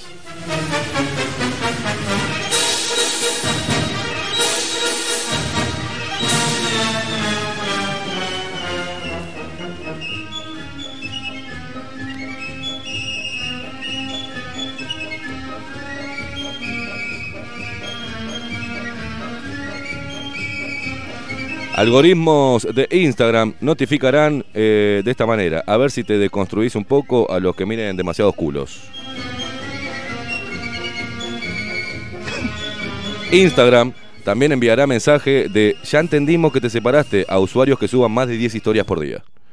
Es verdad eso. ¿Vio que cuando están separados suben una banda de cosas y después cuando se juntan desaparecen de las redes sociales? Dice no, Nati, que sí. Están todo el día hinchando los huevos con, eh, con historias con esto. Ahora se ponen de novios y se juntan y desaparecen.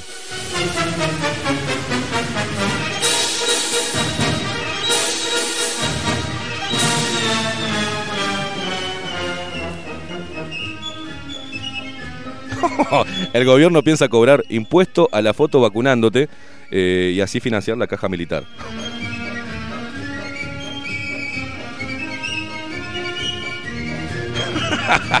Esas ganas locas de volver a perder en 2024. Conocer el documento que prepara el Frente Amplio para su Congreso.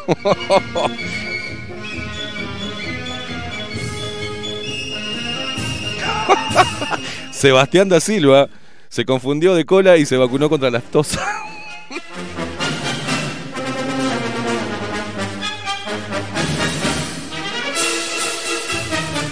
Según Michelini, sí, nos tenemos que ir, Michelini. No es por desviar la atención ni nada, dijo, ¿no? Pero me llegó el rumor de que Sendik formó una cuerda de tambores.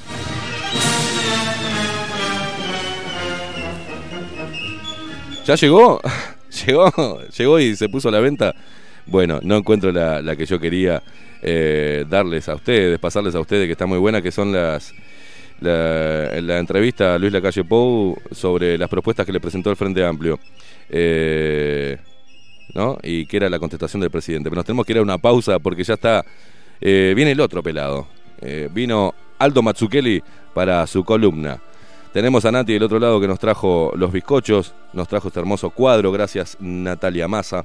Y a la vuelta de la pausa, la cantidad de cosas que me están diciendo por Telegram son impresionantes. oh, Juan Carlos sigue preguntando, sos un liberal, me pregunta, me quiere etiquetar en algún lado. Juan Carlos, eh, anda a tener relaciones sexuales un poco y largar el teléfono. Eh, nos vamos con Evaneson, qué lindo. Nos vamos a la pausa, acompañarnos hasta las 10 de la mañana. Se viene la columna de Aldo Matsukeli, Extramuros en CX30 Radio Nacional.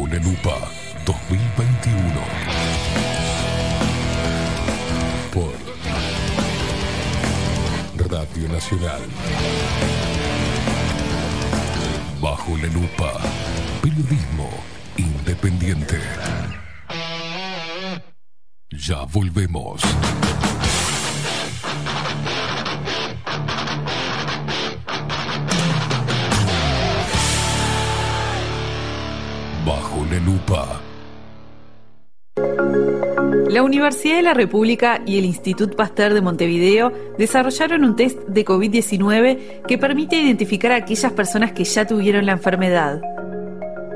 Estos test usan una técnica llamada ELISA, que básicamente reproduce en laboratorio lo que ocurre cuando el sistema inmune combate una infección. Cuando un virus ataca las células, el organismo produce anticuerpos específicos contra ese virus que se unen al patógeno y lo bloquean para evitar que infecte y se multiplique. Una vez que lo lograron, los anticuerpos seguirán en la sangre prontos para evitar una nueva infección por el mismo virus. Así, si en la sangre de un paciente se detectan anticuerpos contra un virus en particular, indicará una infección ya pasada. Sobre esa base, en el laboratorio, este proceso usa tres elementos esenciales. El suero de la sangre del paciente, una proteína perteneciente al virus específico, un compuesto que revele la presencia de anticuerpos. Con esos elementos, cada pocillo de una placa especial se tapiza con una película que contiene la proteína del coronavirus y se le agrega el suero del paciente. Si el suero es de una persona que ya se infectó con el coronavirus, los anticuerpos presentes se pegarán a la proteína. Para hacer visible esta interacción, se agrega un compuesto que tomará un color si hay anticuerpos unidos a la proteína. Así, si un pocillo se tiñe de amarillo, será un resultado positivo e indicará que el paciente ya tuvo COVID-19. Si queda transparente, será negativo. El test se presenta como un kit listo para usar que podrá aplicarse en cualquier laboratorio clínico. Es además el resultado del trabajo de 46 científicos pertenecientes a Facultad de Química, Medicina y Ciencias de la Universidad de la República y del Institut Pasteur de Montevideo. También cuenta con la participación de la empresa Ategen y la financiación de la Agencia Nacional de Innovación, el BID y el Fondo de Convergencia del Mercosur. Debido a que es posible que algunas personas hayan tenido COVID-19 pero fueron asintomáticas o no lograron confirmar el diagnóstico, los test serológicos son una herramienta útil para conocer el alcance real de la enfermedad y planificar acciones. Este nuevo kit es otro resultado del esfuerzo conjunto del Sistema Científico y Tecnológico Nacional. En Homeopatía Farmeco, Farmacia Ecológica del Uruguay, nos dedicamos exclusivamente a la elaboración de productos naturales con los más altos estándares de calidad y seguridad. Homeopatía, terapias florales, fitomedicamentos, fórmulas magistrales, cosmética natural y alimentos naturales. Estamos en nuestras dos casas, Constituyente 1735 y en Zabala 1377. Teléfono 2 403 2341, WhatsApp 095 85 45 532. En la web www.farmeco.com.uy. Enviamos a todo el país. Café Jurado, directamente desde la planta hasta su propia taza, siempre garantizando la mejor calidad. Café Jurado, su cuerpo, su intenso sabor y su aroma hacen de nuestro café un placer único. Desde 1912, pasión por el café. La Carola. 13 años haciendo las mejores paellas y tortillas españolas de Montevideo. Sus chefs, Marcos y Carola, no solo ofrecen las mejores paellas, sino que también tienen las mejores pavlovas de la ciudad. Cuentan con un jardín exclusivo para tapeos, degustaciones de vinos y reuniones familiares. También ofrecen un menú express con opción de pasta y jugos naturales. De martes a viernes a partir de las 20 horas, sábados y domingos, también al mediodía. Instagram, La Carola Tapas. Gonzalo Ramírez 2225, esquina Juan Polié. Reserva tu lugar 099 24 20 72. La Carola, el clásico de la ciudad. Wolfer Contenedores. Realizamos oficinas, viviendas y proyectos a medida. En Wolfer Contenedores armamos el proyecto para tu vivienda con uno o más contenedores. Visita nuestro showroom en Ruta 1, kilómetro 155 500 y elegí tu vivienda. Wolfer Contenedores. Para entrega inmediata. Informate al 094-263-705 45 20 31 63 o en wolfer.com.uy. Wolfer Contenedores. Desde Colonia y Montevideo para todo el país. Mercería Las Labores. La mercería más antigua del país, desde hace más de 100 años junto a vos. Tristán Baja 1524, abierto de 9 a 19 horas. Visítanos en www.lanerialaslabores.com.uy. Facebook, Mercería Las Labores. En Instagram, Mercería Lanería Las Labores. 094-893-881. En artículos de mercería y lanería, lo que no encuentra aquí, no existe. Mercado de Carnes La Vaquilla. Ofrece a sus clientes los mejores cortes y la mejor atención. Ventas por mayor y menor. Descuentos especiales a colegios y caterings. Envíos sin cargo. Teléfono 2-208-9877. Horarios de lunes a sábados de 7 a 13.30, de 17 a 20 horas. Domingos de 8 a 13 horas. El tierno sabor de nuestras mejores carnes a su mesa. Mercado de Carnes La Vaquilla. Avenida San Martín, 2555. Teléfono 2-208-9877. Envíos sin cargo. La imagen lo es todo. Adolfo Blanco, fotógrafo profesional. Una buena foto guarda tus recuerdos y también puede vender tus productos. Cobertura fotográfica de cumpleaños, bodas, eventos empresariales, retratos, books, fotos de productos, fotos para web. Fotógrafo profesional, Adolfo Blanco, 099-150-092. ¿Querés saber cómo tu cuota mensual de vida se transforma en esto? ¿En esto? ¿En esto? ¿O en esto? Mira, te voy a mostrar. Ingresás a vidashop.com.uy o descargas la app en Android o iOS. Creas tu cuenta y completás el formulario. Tu cuota mensual se va a convertir en vida pesos para que puedas canjear productos o los transfieras a la persona que quieras. Disfruta todos los beneficios de VidaShop y compartí vida. Ingresá en vidashop.com.uy o descargala en Android o iOS. Vida, tu servicio de compañía. Hola, ¿cómo estás? Mi nombre es Maru Ramírez. Soy locutora profesional desde hace 26 años. Cuando me preguntan, ¿cualquier persona se puede dedicar a la locución? Mi respuesta es bien sencilla. El 20% es la voz y el 80% es lo que vos haces con ella. En los workshops que doy de locución comercial, descubriremos no solo si quieres ser parte de este mundo, sino también cómo trabajar de tu voz, cómo organizarte, cómo ejercitar tu voz para una mejor dicción, modulación y respiración. No, no importa que no tengas conocimiento de locución. Lo que importa son las ganas de aprender y descubrir un mundo nuevo que te pueda ayudar a conocer tu voz y una nueva forma laboral. Te espero. Dale, comunicate por WhatsApp al 095-062-082 o por Instagram, arroba marulocutora. La 30. Radio Nacional. Puso la mañana de las radios bajo la lupa. Esteban Queimada hace periodismo en serio. De lunes a viernes, de 7 a 10. Bajo la lupa. Y agárrate fuerte. La 30. 11.30 AM. Escribinos por Telegram. Arroba bajo la lupa uy.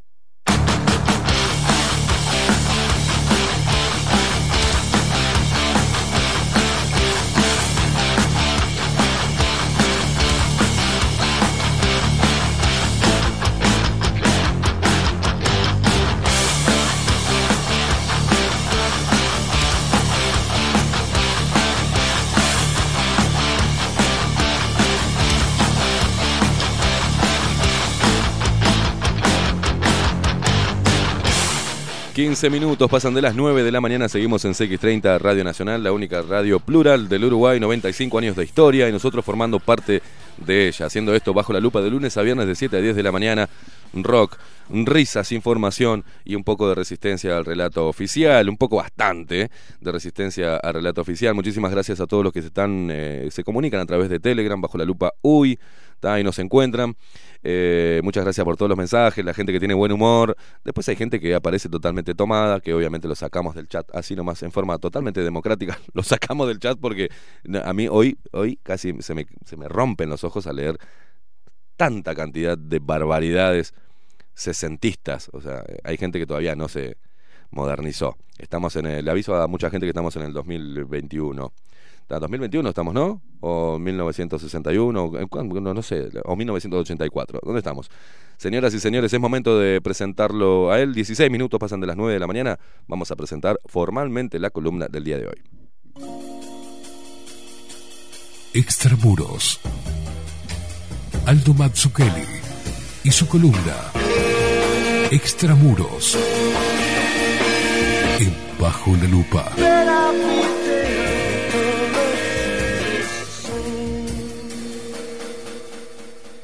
Señor Aldo Mazzucchelli, ¿cómo le va, caballero? ¿Cómo anda? ¿Cómo le va? ¿Qué tal? Buenos días a la audiencia. Bien, a mí no. A la señora audiencia. A la señora audiencia. ¿Cómo le va, audiencia? Y a usted también, Bien, claro. ¿Cómo bien, lo voy bien, a saludar? ¿Cómo anda? Como siempre. Está fresquito, Bueno, ¿vio? Sí, vengo. Sacamos las camperas de cuero, inver- veo. Invernal. Qué lo tirado. Está frío. Está frío. Se, Bueno. viene el, se viene el invierno, la época de las gripes. La época de las gripes, Ah. donde todos nos engripamos todos los años o nos resfriamos un poco por el Este cambio año estacional, ¿no? Probablemente no haya. Bueno, eh, Lo tira al pase este año, probablemente no haya. No haya gripe común, dice el año usted. pasado hubo menos. Hubo menos. Bien. Hubo menos.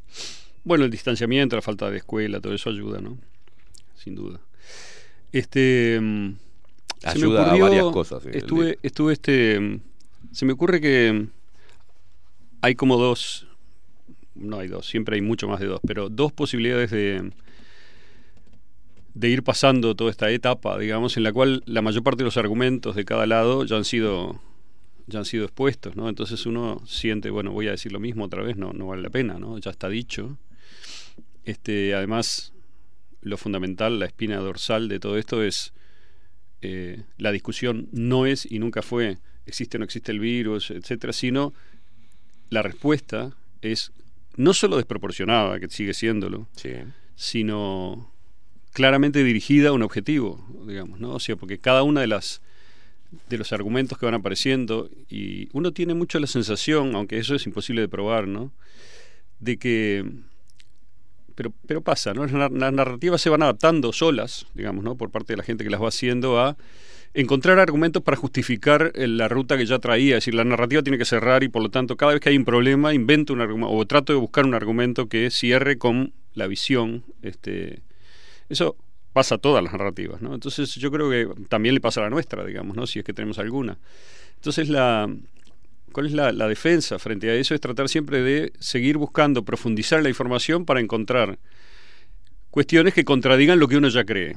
No sé si me explico. Sí. Cosa que yo no veo que el, el otro lado haga mucho, realmente, ¿no? O sea, a veces hay alguna adaptación, a veces hay alguna apropiación de, por ejemplo, el problema de eh, veía que se publicó en San Pablo o está en proceso de revisión, hay un preprint de un trabajo por- hecho por unos investigadores de San Pablo este, que dicen encontramos este, la forma de eh, fabricar una vacuna que ataca no solamente a la cepa vieja eh, original, sino también, digamos, a algunas variantes como la de Reino Unido, Sudáfrica y Manaus.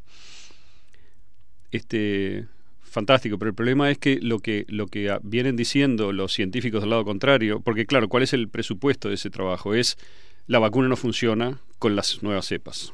Exacto. Que es exactamente lo que se dijo siempre que iba a pasar. Y lo que no se, no se puede, aparentemente todavía no se puede hablar sobre las vacunas, no se puede decir nada, no se las puede criticar, no se puede preguntar. Yo, este, nosotros en Extramuros pusimos un, un pedido de informes hace más o menos tres semanas al Ministerio de Salud Pública, este, in- intentando obtener una serie de datos para poder pensar mejor lo que está pasando, digamos, cuál, cuál es el número total de fallecidos en Uruguay durante cada mes de cada año, digamos, de los últimos dos años, etcétera. Y ahora vi, ayer me mandaron que César Vega, el diputado, también puso otro pedido que es similar, básicamente. Con Ya, lo cual, lo, lo leímos al aire. el- con lo cual vamos a tener este quizá alguna respuesta en algún momento, pero hace tiempo que lo pusimos y no tenemos ninguna. Pero esa información está, ¿verdad? No, no, no puede ser que no esté, digamos, la información de cuánta gente este, fallece por día en Uruguay. ¿no? Es una información importante para ver el exceso de muerte probable, digamos, de la causado por el virus o no, etcétera. ¿no? Entonces, decía, eh, existe esa, esa, mm, esa preocupación y estos este, brasileños publicaban ese, o publican aparentemente un avance de ese trabajo, pero el problema que lo que dicen los científicos que han advertido sobre esto es que eh, ir corriendo detrás de, de las mutaciones en la medida en que es un virus que muta a una velocidad, como un virus de ARN, muta a una gran velocidad y hay miles y miles, decenas de miles probablemente de variantes, según decía, por ejemplo, Karina Acevedo en su Mm. ese video tan tan interesante para mí, que realmente lo veo confirmado continuamente a, a medida que voy mirando lo que va pasando. No veo ninguna respuesta a ese video tampoco, no nadie toma en cuenta aparentemente desde el lugar oficial lo que ella plantea o, o si se lo toma en cuenta no se lo no se le da importancia, ¿no? El problema de la este de la mayor susceptibilidad a nuevas infecciones que podría tener eh, un sistema inmune que ya haya sido este, preparado para resistir a una variante. Bueno, Claro. eh, todo eso este, haría, entraríamos en una especie de loop de siempre hay una nueva va- vacuna, una nueva variante de vacuna para una nueva variante de lo que haría que, bueno, si la enfermedad se convierte en endémica, como aparentemente debería serlo, entonces vamos hacia lo que decíamos, que es una especie de este, control general de la población en base a lo que diputados como Gandini, por ejemplo, están planteando de, este, en fin, un pasaporte verde, no sé cómo le quieren llamar, pero ¿qué es lo que anunciamos del principio? ¿no? O sea, esto Sí. va hacia un mecanismo de mayor control, más autoritario, fuera del control de, de los poderes legítimos, porque una cosa es establecer un decreto por un estado de emergencia, pero el estado de emergencia es, es un estado excepcional, no puede convertirse en el estado normal. Claro. Y todo esto va caminando hacia que el estado de emergencia va a ser el estado normal, digamos, ¿no? Bueno, ya lo vimos, ¿no? En el 2002, en el 2001, en Estados Unidos tuvo lo del 11 de septiembre, a partir de ahí hubo una serie de cambios, cualquiera que haya viajado antes y después de- del 2001 lo sabe, digamos, ¿no? En donde una serie de medidas se tomaron y nunca más se, eh, se soltaron, digamos, se aflojaron. Es más, algunas se profundizaron con la colocación de estos escáneres, digamos, en los aeropuertos, en donde eso es posible y demás. Y se estableció eso a nivel global, además, ¿no? Es decir, con diferentes, capaz que algunos niveles mayores o menores en algunos lugares. Yo en Estados Unidos, por ejemplo, siempre veía un poco más de, de seguridad, pero, pero bueno, viajar a, a Estados Unidos, ir y venir de allá, siempre era complicadísimo, ¿no? En términos de aduanas y tal. Y eso nunca desapareció, pese a que, este, felizmente, desde el 2001 no vimos prácticamente ninguna Atentado. eh, claro, digamos, o alguna amenaza. replicación. Bueno, lo de España sí estuvo después Sí. en el 2000, Sí. etcétera, 2003, pero en fin. Bueno, pero vamos a. Yo entonces decía, ¿para qué vamos a seguir discutiendo lo que ya discutimos si, si está claro lo que pensamos, ¿no? Y bueno, y el tiempo dirá. Este, Vos decís, Aldo, que, eh, bueno, eh, esta discusión, viste que la otra vez eh, hablábamos también cuando decís, bueno, repetir lo mismo, pero eh, yo te dije, hay que seguir repitiendo si ellos siguen Sí. repitiendo la misma mentira. Hay que hacerle esa, esa, ese contrapeso. Ahora, eh, algo que vos dijiste particularmente y a mí y, y a muchos no- nos interesa o no, nos cambió un poquito, bueno, ya está. La discusión PCR, vacuna, este, serológico, que ahora, eh, como vos, eh, extramuros, a través de extramuros también, y tu trabajo, hiciste un pedido de informes, bajo la lupa hizo en la misma línea, pero hablando sobre los anticuerpos de información a través de un diputado, que teóricamente va a subir y elevar en el Parlamento. Parece que el periodismo independiente tiene que hacer las veces de parlamentario. Pero más allá de eso, de empezar a hablar de que esto ya es inminente, de que los gobiernos van a responder a esto, a este, a este, a esta agenda mundial y cómo nos preparamos para eso. a, a- a qué nos vamos a enfrentar para que la gente empiece a entender y empiece a darse cuenta de esas señales. Ya lo planteamos, ¿no? Desde el principio. Creo que fue la primera entrevista que hicimos y yo no, no he cambiado mi opinión sobre eso, lamentablemente. porque Me hubiera encantado cambiarle y decir, no, claro, era, ya está. Con la vacuna ahora termina esto y se cierra Mm. el episodio. Sí, a Fue- todo nos gustaría. Este, no parece ser lo que, lo que se está anunciando que va a pasar, ni lo que se ve. De hecho, más bien la polémica, por ejemplo, ayer vi el New York Times, este, que es el periódico oficial de la pandemia, sacó un, un artículo que es, es la clásica, ¿no? Una encuesta, nadie Mm, sabe quién la pidió, sí. ¿no? la Universidad UCLA, la Universidad de California en Los Ángeles, hizo una encuesta con miles y miles de casos, 75 mil casos, no sé si será telefónica o cómo, o online, en donde una de las preguntas era si le pagamos 100 dólares, ¿usted se pondría la vacuna? Si el gobierno le da 100 dólares, ¿usted se vacuna? Y ahí obtenían un 30%, casi de gente que decía, bueno, sí, de los no vacunados, ¿no? Si me dan 100, 100 dólares, de repente sí. 100 dólares. O sea que ahora ya no es que, digamos, que la vacuna no es obligatoria, no es que es gratuita, ahora es que te pago para que te pongas la vacuna. Bueno, todavía no, no está aprobado, es un globo sonda, ¿no? Este, y después, esta me resultó más interesante. La otra pregunta, ah, dirigida sobre todo, o sea, que obtuvo una respuesta más fuerte de, los, eh, de la oposición en Estados Unidos, era, ¿y si le dejamos sacarse el tapabocas después de vacunarse? ¿Se vacunaría? Mira vos. O sea que estamos negociando, digamos, ¿no? Este, ¿Qué tengo que hacer para que me deje avanzar un poco más en este estado, digamos, de, de control? Es, ¿no? Este, ¿Será plata o, o, lo puedo chantajear si le digo que no lo obligo a usar el tapabocas? O, y en otros lados, como acá, están diciendo, bueno, el que no se vacune. Como dice Gandini, la sociedad tiene derecho a defenderse. Pero son unos caraduras. Después Sí. de haber destruido la sociedad, dice que la sociedad tiene derecho a defenderse. ¿Cuándo tuvo derecho a defenderse la sociedad del 2020? Cuando impusieron una cantidad de medidas que no tenían ni pies ni cabeza. No digo en Uruguay especialmente, que fue un lugar donde más suaves fueron las medidas y donde mejores resultados se obtuvieron, hasta que llegó la solución, que fue la vacuna. Este, y ahí tuvimos un, un aumento de casos que había empezado en febrero, se fue, se disparó. No hay ninguna correlación, este, aparentemente entre una cosa y la otra, no se puede saber si la hay o no la hay, por lo tanto no se puede obviamente postular, porque yo no tengo datos para postularla. Simplemente se ve, no solamente en Uruguay, se ven en casi en muchos países, no en todos, ¿no? en muchos países en donde A raíz de. en donde hay una correlación entre aumento de, de muertes y de casos y la vacunación. Pero como no tenemos los datos, nadie puede afirmar que la vacuna este, efectiva, o no, no digo nadie, bueno, yo no puedo afirmar que efectivamente haya alguna relación entre una cosa y la otra. Eh, el que dice que no hay una, re- una correlación, no digo una causalidad, ¿no? Es porque simplemente no fue a mirar.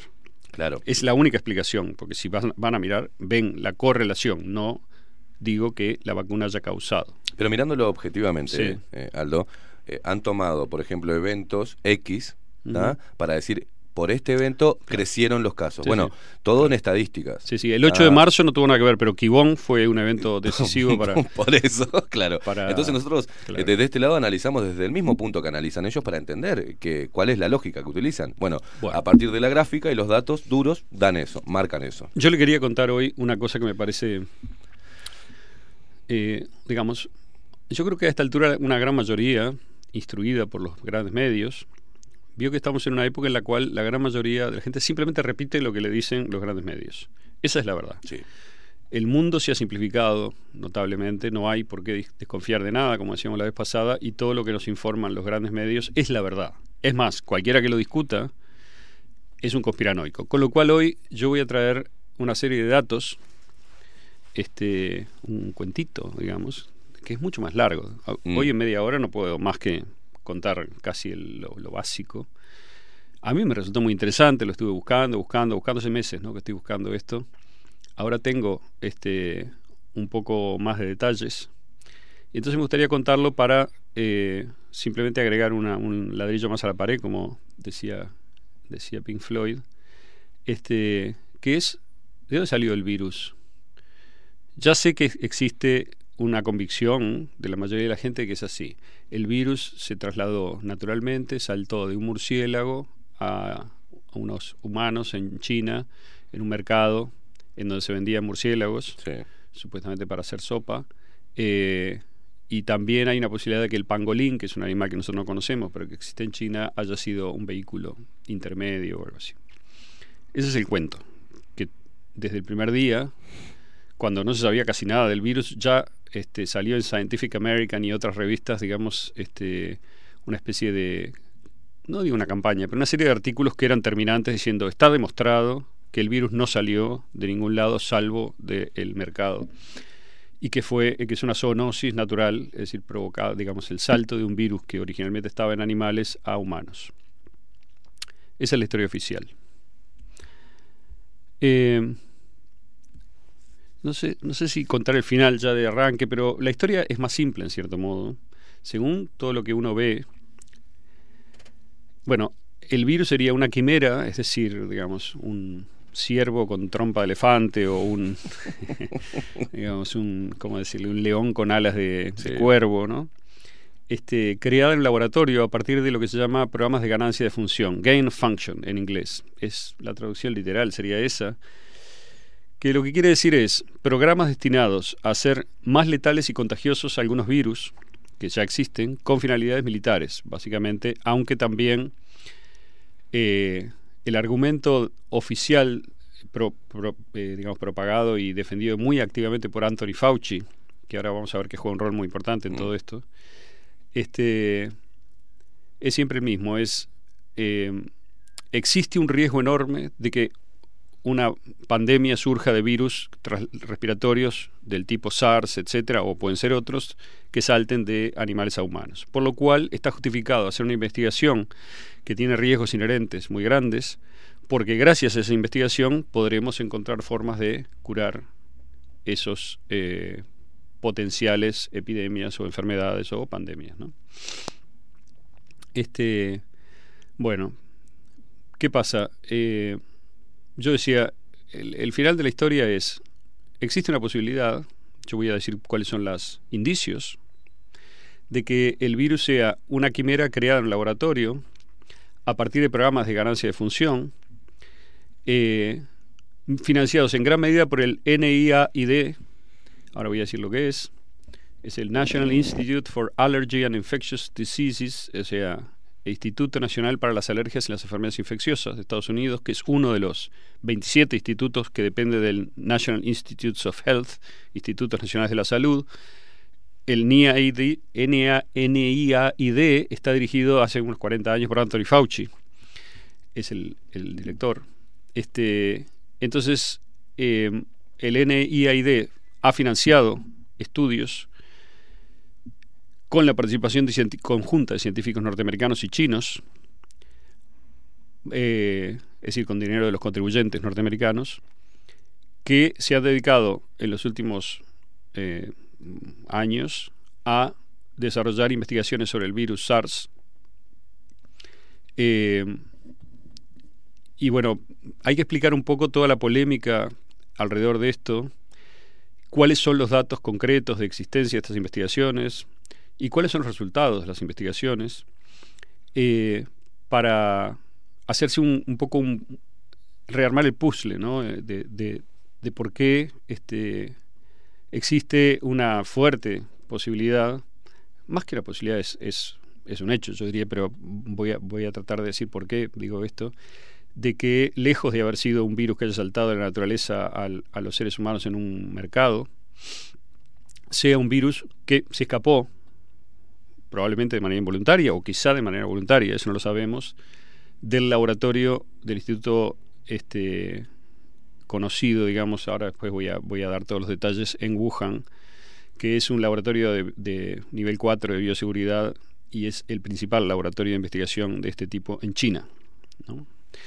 Eh, yo sé que veo que a medida que uno va hablando siente como algo, una especie de eco de rebote mudo, ¿no? De, de- de cómo está sonando lo que uno dice, ¿no? Yo sé perfectamente que debido al- a la barrera, digamos, ¿no? De desinformación que existe sobre esto, al principio, mismo cuando uno dice es muy probable, porque uno trata de ser responsable y no decir esto es así, claro. porque no puedo decir esto es así, yo no estaba ahí, digamos. Pero si se me permite, en 25 minutos, es casi una tarea imposible, ¿no? Dar la información mínima que preciso, este, quizá la gente pueda reconsiderar lo que ya cree sobre esto, ¿no? Este, ¿cuáles son los, cuáles son los, eh, cuál es el contexto, digamos, ¿no? Este, tenemos eh, que debido al avance de la, de la biotecnología, de la biología y demás, se eh, desarrolla y crece una línea de investigación que existe hace mucho eh, en virología, eh, que tiene relación con, o sea, que, que tiene relación con eso que se llama ganancia de función, es decir, intentar, este, en base a ingeniería genética y demás, modificar y crear, entidad, crear entidades nuevas o experimentar con entidades existentes para ver su efecto sobre diferentes eh, organismos biológicos. ¿no? Esto está vinculado directamente con lo que llamaríamos guerra biológica, Claro. digamos, ¿no? Es decir, es una eh, la potencialidad de un, de un, de un, de un cualquier agente patógeno este, siempre existe y ha estado considerada desde la Primera Guerra Mundial con el Sí. gaseo y demás, ¿no? O sea, está considerada como un arma potencial y un arma evidentemente que como un potencial devastador descomunal, ¿no? Es equivalente a una bomba atómica, digamos, ¿no? O sea, dependiendo de cuál sea el potencial patogénico de lo que se largue y demás. Pero ¿cuál es el problema? Evidentemente el problema es que si yo largo un virus, yo tengo que tener una manera de protegerme yo, porque si no es una especie de suicidio colectivo, ¿no? Eso ha hecho que, por suerte, digamos, esta, este tipo de este, experimentos se hayan hecho de una manera bastante controlada. Pero es un hecho que los ejércitos, tanto de Estados Unidos como de China, como de otras potencias, tienen interés en esta investigación y la han venido financiando hace tiempo.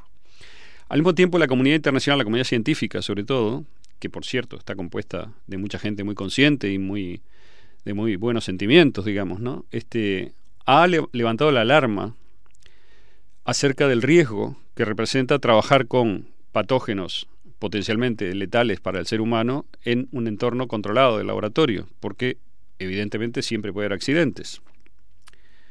De hecho, no tengo tiempo de desarrollarlo hoy, pero tengo un trabajo muy interesante, periodístico, grande, digamos, este, que ahora después puedo dar la referencia y si no después la ponemos, pero que muestra los centenares de escapes de virus que ha habido en los últimos, supóngase, de 2003 a 2009, creo que este es el estudio.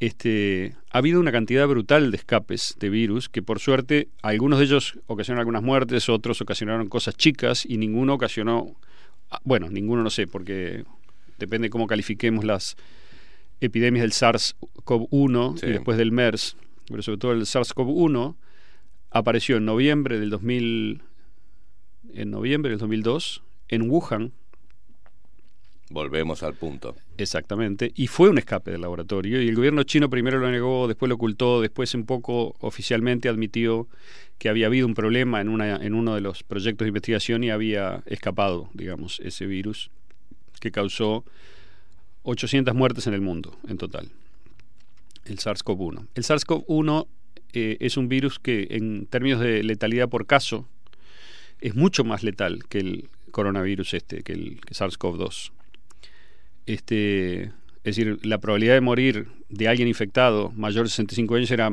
como 20%, algo altísima, digamos. ¿no? Claro. Y el MERS es mucho peor todavía que el SARS-CoV-1, infinitamente peor que el SARS-CoV-2, y tenía una letalidad brutal, como del 50% por caso. Pero claro, hay una correlación inversa, enseñan los especialistas, entre la letalidad de un virus y su probabilidad de generar una pandemia. Porque, La propagación del claro, digamos, el virus que mata inmediatamente o con mucha probabilidad a su, a su huésped tiene menos probabilidades de, este, De eh, expandirse, por- expandirse y, y contagiarse. Entonces, bueno, este, entonces tenemos esto que es, el- eh, tenemos primero un concepto que es los ejércitos tienen interés en desarrollar esto y lo han estado financiando, es decir, que hay un nivel militar en esto. Pero, digamos, hay un nivel militar y un nivel científico, ¿no? Obviamente, eh, tienen que ser científicos los que desarrollen este trabajo. Y, eh, ¿qué tenemos? Eh, tenemos que en Estados Unidos este, el instituto dirigido por Fauci, el NIAID, junto a algunos otros, ha estado involucrado directamente por su competencia, digamos, eh, su campo de competencia en este tipo de investigaciones. Y en 2012 hubo una polémica y un grupo de científicos involucrados en estas investigaciones llamaron a una moratoria voluntaria, ¿no? O sea, ellos mismos decidieron frenar con los proyectos que estaban desarrollando para dar ocasión a que hubiera una discusión más amplia a nivel político y demás acerca de los riesgos involucrados y qué había que hacer, ¿no? O sea, seguimos o no seguimos. Esto es política interna de la ciencia que ya veía, porque acá en ese grupo, digamos, todo el mundo se conoce, que había una, este, había problemas con la investigación esta. Fauci en ese momento sacó un artículo que también lo tengo, que es un artículo totalmente político, no tiene nada de científico, diciendo, este, bueno, hay que discutir esto, es muy bueno discutir, este, es un artículo aparentemente muy amplio, pero insiste continuamente en que hay que entender la importancia de seguir adelante con estas investigaciones y de financiarlas y que el riesgo es mucho menor que... porque el riesgo de una pandemia este, natural, digamos, es gigantesco. La verdad es que no hay muchos ejemplos últimamente de ninguna este, pandemia natural, porque las que hubo, digamos, estos que menciono, el SARS, el COVID, etcétera, han sido todas esca- escapes de laboratorio, ¿no? Con lo cual, parecen, como digo, el paper ese que, que tengo, mucho más probable que haya un escape de laboratorio y que el riesgo sea ese, a que el riesgo sea el que aparentemente estamos tratando de solucionar con estas investigaciones. Entonces existió esa polémica, duró un año la moratoria esa este, voluntaria, digamos, y en el 2013, en enero, esto fue de enero a enero, se retomó la algunos proyectos de investigación que había, ¿no? Perfecto. Este, O sea, los científicos vieron lo que lo que estamos haciendo Ajá. eh, es, es- es tan eh, letal o, puede- o es tan peligroso que nosotros, a ver, Correcto. vamos a discutir sobre lo que estamos lo que estamos investigando y lo que estamos descubriendo. Bueno, Porque siguió- siempre está eh, la utilización. eh, Siguió el eh, asunto y en 2014, este, luego de que, de que pasase esto, eh, quiero leer la resolución, si la encuentro. Eh, el 17 de octubre de 2014, Obama emite un decreto en donde frena la financiación directamente. O sea, se hace eco del pedido de estos científicos, vamos a llamarlos alarmados, Sí. Y el decreto, que lo tengo todo, dice, debido a los riesgos, el gobierno implementará una pausa en la financiación de todo nuevo estudio que incluya experimentos de ganancia de función implicando virus de influenza, SARS o MERS. Específicamente la pausa a la financiación se aplicará a proyectos de investigación de ganancia de función que puedan razonablemente anticiparse que conferirán atributos de mayor patogenicidad o transmisibilidad en mamíferos vía ruta respiratoria, etcétera. Es decir, el gobierno no financiará durante la pausa, ¿no? Este, o sea que Obama frenó la investigación. Esto es en octubre de 2014. Pero, en. Esto creo que es lo más importante de todo, o una de las cosas más importantes, ¿no? En 2015 aparece en Nature Medicine un paper fundamental. El título es Un conjunto de coronavirus similares al SARS que circula en murciélagos muestra potencial para emerger en humanos. Es un- 2015. 2015, después que estaba, este, hay una explicación de por qué salió, de por qué se siguió la investigación, este, pero lo que lo que interesa, permítame buscar el, si encuentro el, el paper, lo tengo por ahí, bueno, no, después lo, lo busco, pero vamos a explicar qué es, ¿no? El- en el abstract del trabajo, eh, este, vamos a explicar qué es. Este trabajo es un trabajo conjunto hecho por investigadores norteamericanos de la Universidad de Carolina del Norte, de Harvard y de una organización gubernamental, o sea, parte de la NIH, pero una oficina, por un lado, y por otro lado, científicos chinos del Wuhan Institute of Virology, es el Instituto de Virología de Wuhan, entre ellos la famosa mujer murciélago, Shen, Shen Li, creo que se llama, ahora digo el nombre exacto, eh, que colaboran en un proyecto de investigación de ganancia de función sobre coronavirus, financiado por quién? Mayormente por el NIAID, o sea, por Fauci directamente. Bajo la moratoria decretada por Obama, el argumento es que el proyecto ya había empezado antes, o sea que se siguió porque ya estaba financiado. Pero de hecho esto significa que los contribuyentes norteamericanos, a través de este instituto público, están financiando una investigación que se llevó a cabo con participación y por lo tanto con adquisición del conocimiento y de la tecnología y demás de investigadores chinos eh, sobre ganancia de función de coronavirus. Ahora vamos a ver los resultados del estudio. Pero además, eh, y digamos, el laboratorio de Wuhan, esto habría, podríamos de- derivarnos a esto, pero faltan 15 minutos, no quiero derivarme demasiado, voy a dar el concepto. Hay una definición del, del gobierno chino, del Partido Comunista Chino, acerca de este, la fusión civil-militar, digamos. Esto significa, en términos rápidos, que toda, todo ganancia tecnológica obtenida por cualquier medio civil es automáticamente, debe ser automáticamente compartida y debe ser propiedad y contro- controlada por el, por el ejército chino. Con el objetivo de, para 2049, hacer del ejército chino, como ellos dicen, un, un ejército de clase mundial, digamos, ¿no? o sea, de nivel, del máximo nivel mundial.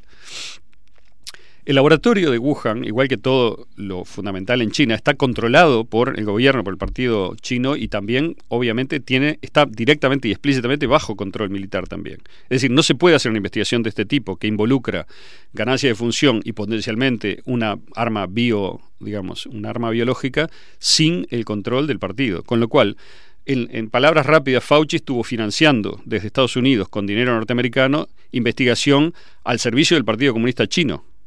No estoy exagerando, digamos. Claro. Y esto no es ninguna teoría conspirativa. Son hechos que están publicados. Los, el paper dice, esto está financiado así y participaron estos. ¿Ok?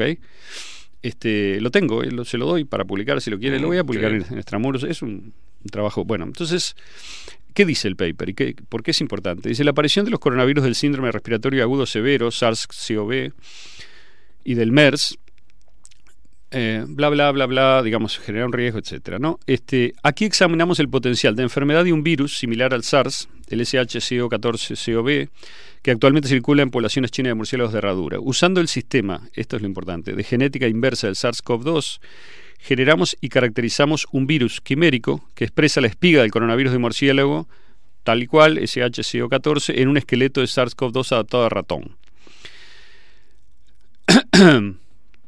bueno, y los resultados indican que, voy a tratar de saltearme lo más técnico, replica, eh, el virus este, puede eh, replicarse eficazmente en células primarias de las vías respiratorias humanas y alcanzar títulos in vitro equivalentes a los de las cepas epidémicas del SARS-CoV-2 del SARS-CoV, perdón. Además, los experimentos in vivo demuestran la replicación del virus quimérico en el pulmón del ratón con una patogénesis notable. Lo que hicieron fue, eh, creo que fue en este estudio, si no fue en el 2016, hay dos, es este, preparar a los ratones para que tuvieran receptores similares a los humanos, a algunas células humanas, para ver si el virus entraba. Pero además, primero modificaron el virus con la famosa este, espiga, digamos, de la cual se habla tanto ahora, modificada para que fuese capaz de infectar células humanas. Es decir, que crearon, digamos, a partir de un coronavirus existente menos, este, no, letal en absoluto, otro coronavirus y describen los resultados, que es muy interesante leerlo, ¿no? Ya leí parte, digamos, este, pero además eh, de, de infectar el virus, el pulmón del ratón con una patogénesis notable, dice la evaluación de las modalidades inmunoterapéuticas y profilácticas basadas en el SARS disponibles reveló una escasa eficacia. Era, digamos, la inmunidad no podía con el virus. Tanto los enfoques basados en anticuerpos monoclonales como en vacunas no lograron neutralizar ni proteger de la infección por COVs con la nueva proteína de espiga. Es decir, estos, estos coronas con la nueva proteína de espiga no son atacados, no son claramente defendidos por el sistema inmune natural ni por vacunas. Eh, Repetí el año de esto. 2015.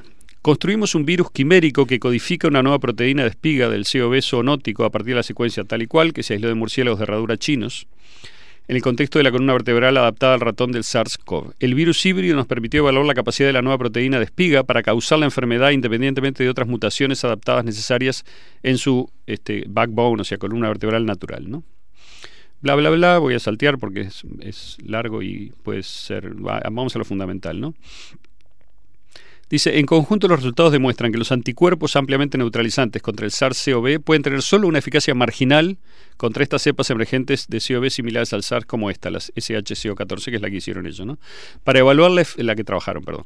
Para evaluar la eficacia de las vacunas existentes contra la infección por S, vacunamos a ratones de edad con SARS-CoV entero doblemente inactivado. O sea, hicieron una vacuna de virus inactivado y inocularon a los ratones. Trabajos anteriores demostraron que esto podía neutralizar y proteger a los ratones jóvenes de la provocación de un virus homólogo 14. Sin embargo, la vacuna no protegió a los animales de edad en los que también se observó un aumento de la patología inmunitaria, lo que indica la posibilidad de que los animales resulten perjudicados por la vacunación. Eso dice el paper de 2015. Es decir, no solamente la vacuna no sirvió, sino que hizo más posible que los eh, animales se infectasen con el virus luego de vacunados. No estoy trasladando esto a la vacuna actual, que quede claro. Esto es un trabajo de 2015 este, de exploración ¿sí? de la eh, construcción, como dicen ellos, de una quimera, de un virus este, de un virus no existente naturalmente, sino inventado, creado en el laboratorio, combinando elementos. Calculo que todo esto, el GACH, cada uno de los integrantes lo, lo saben y lo han estudiado, ¿no? Seguramente. Entonces, sí, sí, pienso que sí, seguramente, digamos, porque es muy, muy a punto de, muy, muy a, muy a, a propósito de todo lo que está pasando, ¿no? Mm. Este, bueno, ¿cómo hago para resumir todo lo que tengo? No puedo. Entonces lo que voy a decir es simplemente esto. Este, porque hay, hay más información, pero La damos en la próxima. el final, Seguimos. el final del, del paper dice, sobre la base de estos hallazgos, los paneles de revisión científica pueden considerar que estudios similares que construyan virus quiméricos basados en cepas circulantes son demasiado arriesgados, ya que no se puede excluir una mayor patogenicidad en modelos de mami- en mamíferos. Junto con las restricciones sobre las cepas adaptadas a los ratones y el desarrollo de anticuerpos monoclonales, utilizando mutantes de escape, la investigación sobre la aparición del COV y la eficacia terapéutica puede verse gravemente limitada en el futuro. Es decir, de seguir con esta investigación, los riesgos eh, se incrementan mucho. En conjunto, estos datos y restricciones representan una encrucijada de preocupaciones en la investigación de la ganancia de función y eh, el potencial para prepararse y mitigar futuros brotes debe sopesarse frente al riesgo de crear patógenos más peligrosos. Así termina el trabajo. El trabajo mostraba la colaboración entre científicos norteamericanos, como dije, y chinos, ¿no? del Instituto de Virología de Wuhan, que en conjunto estaban creando un nuevo SARS-CoV con la- el potencial de infectar a humanos y causar una pandemia. Esto es 2015. Este, Pero Eh, lo que acabas de decir, sí. digamos, vendría a ser la raíz de información. Eh, eh, Hay mucho más. pero más o menos, la- en esa línea es la raíz de información de los que nos basamos en una teoría de por qué esto se está instalando y a través de esto. Y, y nos llaman conspiranoicos o negacionistas. Pero vos acabas de leer eh, papers oficiales en los cuales se basaron eh, para advertir que lo que tenían entre manos era eh, catastrófico en caso de Hmm. que se llegara a escapar. Porque no tendríamos en ese momento una vacuna ¿da? y ni siquiera los anticuerpos naturales podrían, según la edad, podrían combatir con esto. Y es más, y la vacuna que eh, podría ser contraproducente. Entonces, toda esta información, calculo que todos los integrantes del GACH la tienen, como para poder tener una postura, y teniéndola, ¿cómo no adoptan una postura más científica ante este COP2? Entonces, es ahí cuando empezamos a desconfiar muchos de los que están escuchando del otro lado y también gente que se ha pronunciado y que ha sido demonizada como eh, negacionista o conspiranoico. Yo, yo, digamos, yo creo que acá lo, lo que estoy haciendo es, es leyéndoles un paper que está publicado en Nature Medicine, no en cualquier parte. En 2015 es un paper que supongo que será conocido por todo el mundo porque No. va muy al muy al, al núcleo y es este un- una cómo decir una declaración explícita de la creación de este virus dentro de un proyecto dirigido por, es decir, financiado por Fauci y financiado por lo que se llama la Eco Health Alli- Alliance, que es una organización no gubernamental, no gubernamental con, con sede en New York, cuyo principal se llama Peter Daszak. Peter D-A-S-Z-A-K, que es un inglés que está en Estados Unidos hace mucho tiempo trabajando en esto. ¿Por qué es importante Daszak? Ahora lo vamos a dejar para el final, ¿no? Ahora, todo el mundo científico vinculado a esto sabía de estas investigaciones y el problema potencial del escape. Todo el mundo no, pero los que estaban en el asunto sabían. ¿no? En 2003 la OMS advirtió también, en 2003, ¿no? del riesgo de escape debido a la cantidad de laboratorios que estaban trabajando con SARS. En China, en Taiwán, en Singapur, luego en Estados Unidos también. ¿no? Este, bueno, en 2016 aparece un segundo paper que continúa el anterior, ¿no? Apareció en la Proceedings of the American Academy of Science. Se describía el avance en la creación de un nuevo. Do- dos minutos tenemos. No, 54. No, porque tengo que largar un poquito, unos minutos Bien, antes. está. Se describía el avance. Eh, eh, digo, este, también ambos estudios agradecían haber recibido financiación del NIAID, ¿no? También Fauci Este, acuérdense, Fauci entonces peleando para que se mantuviera la investigación de gain of, de ganancia de función. Acuérdense que Obama había cortado en 2014, pese a ello, en 2015 y 2016 se siguieron publicando trabajos de ganancia de función en conjunto entre chinos y norteamericanos. Los chinos, digamos, bajo disciplina del partido y del ejército. Este, y el centro es el, el Instituto de Virología de Wuhan y la mujer murciélago Shengyi Li Shi, que así como firma, o Sheng Li Shi, o Xi Shengli, como se le dice también a veces. Bueno, entonces, eh, dicho rápido, cuando, cuando pasó lo del... Antes hubo, a- hubo este, eh, indic- noticias de que algunos investigadores del, de, en Wuhan en, en- en el ot- otoño de 2019, otoño boreal de 2019, se habían enfermado no graves, Sí. no murió ninguno, pero bueno, eso se, después se negó, se dijo que no había pasado, pero en su momento sí se dijo cuando no importaba decirlo.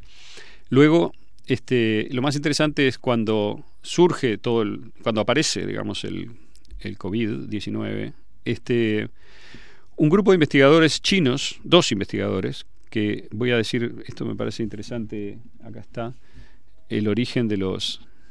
Se llaman Botao Xiao y Lei Xiao. Publicaron un paper, que lo tengo acá también, pese a que fue retirado, o sea que ahora nadie lo va a encontrar si lo busca, porque duró algo así como 24 horas online.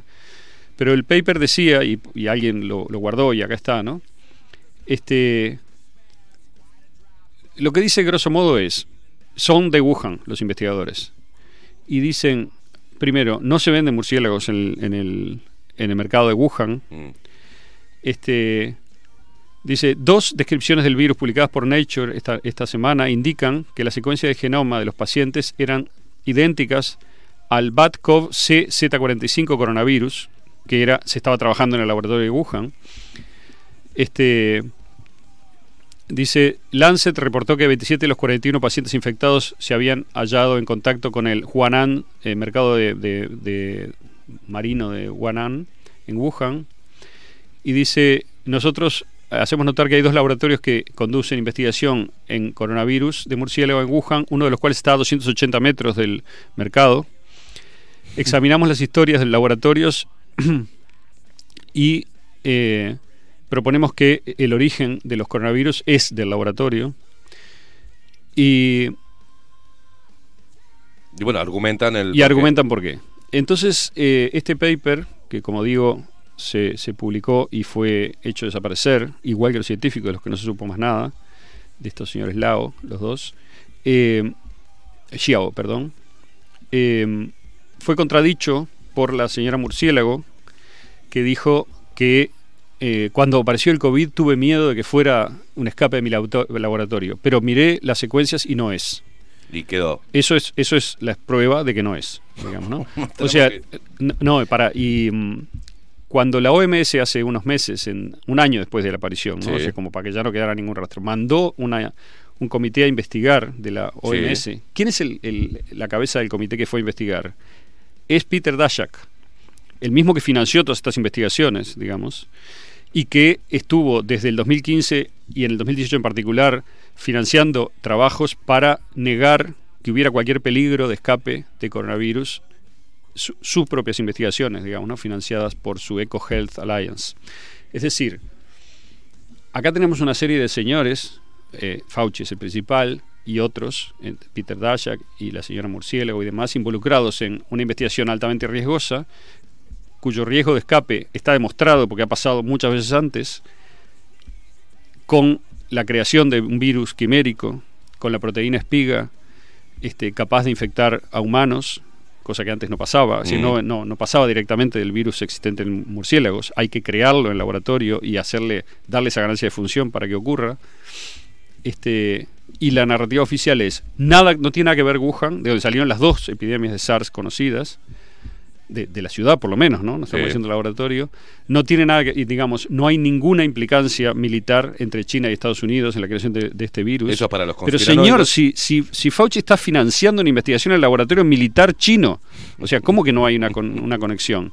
Eso es Lo van conspiranoia. a matar. Ya Bueno. los están matando, Aldo. Chau. Nos están matando. Eh, la gente está como loca del otro lado. Ah, Vamos a tener que subir eso, eh, entregarle esa información a la gente para Sí, que voy, lea. a, voy a publicar probablemente en Extramurs este, una nota, este número que viene ahora este fin de semana, con esto un poco más ordenado. Perfecto. Aldo Matsukeli hizo columna extramuros. Pedimos pues, disculpas al programa que viene, pero nos pasamos mucha información. Gracias, Aldo. Gracias por esto. Nos vemos mañana a partir de las 7 de la mañana por CX30 Radio Nacional. Chau, chau.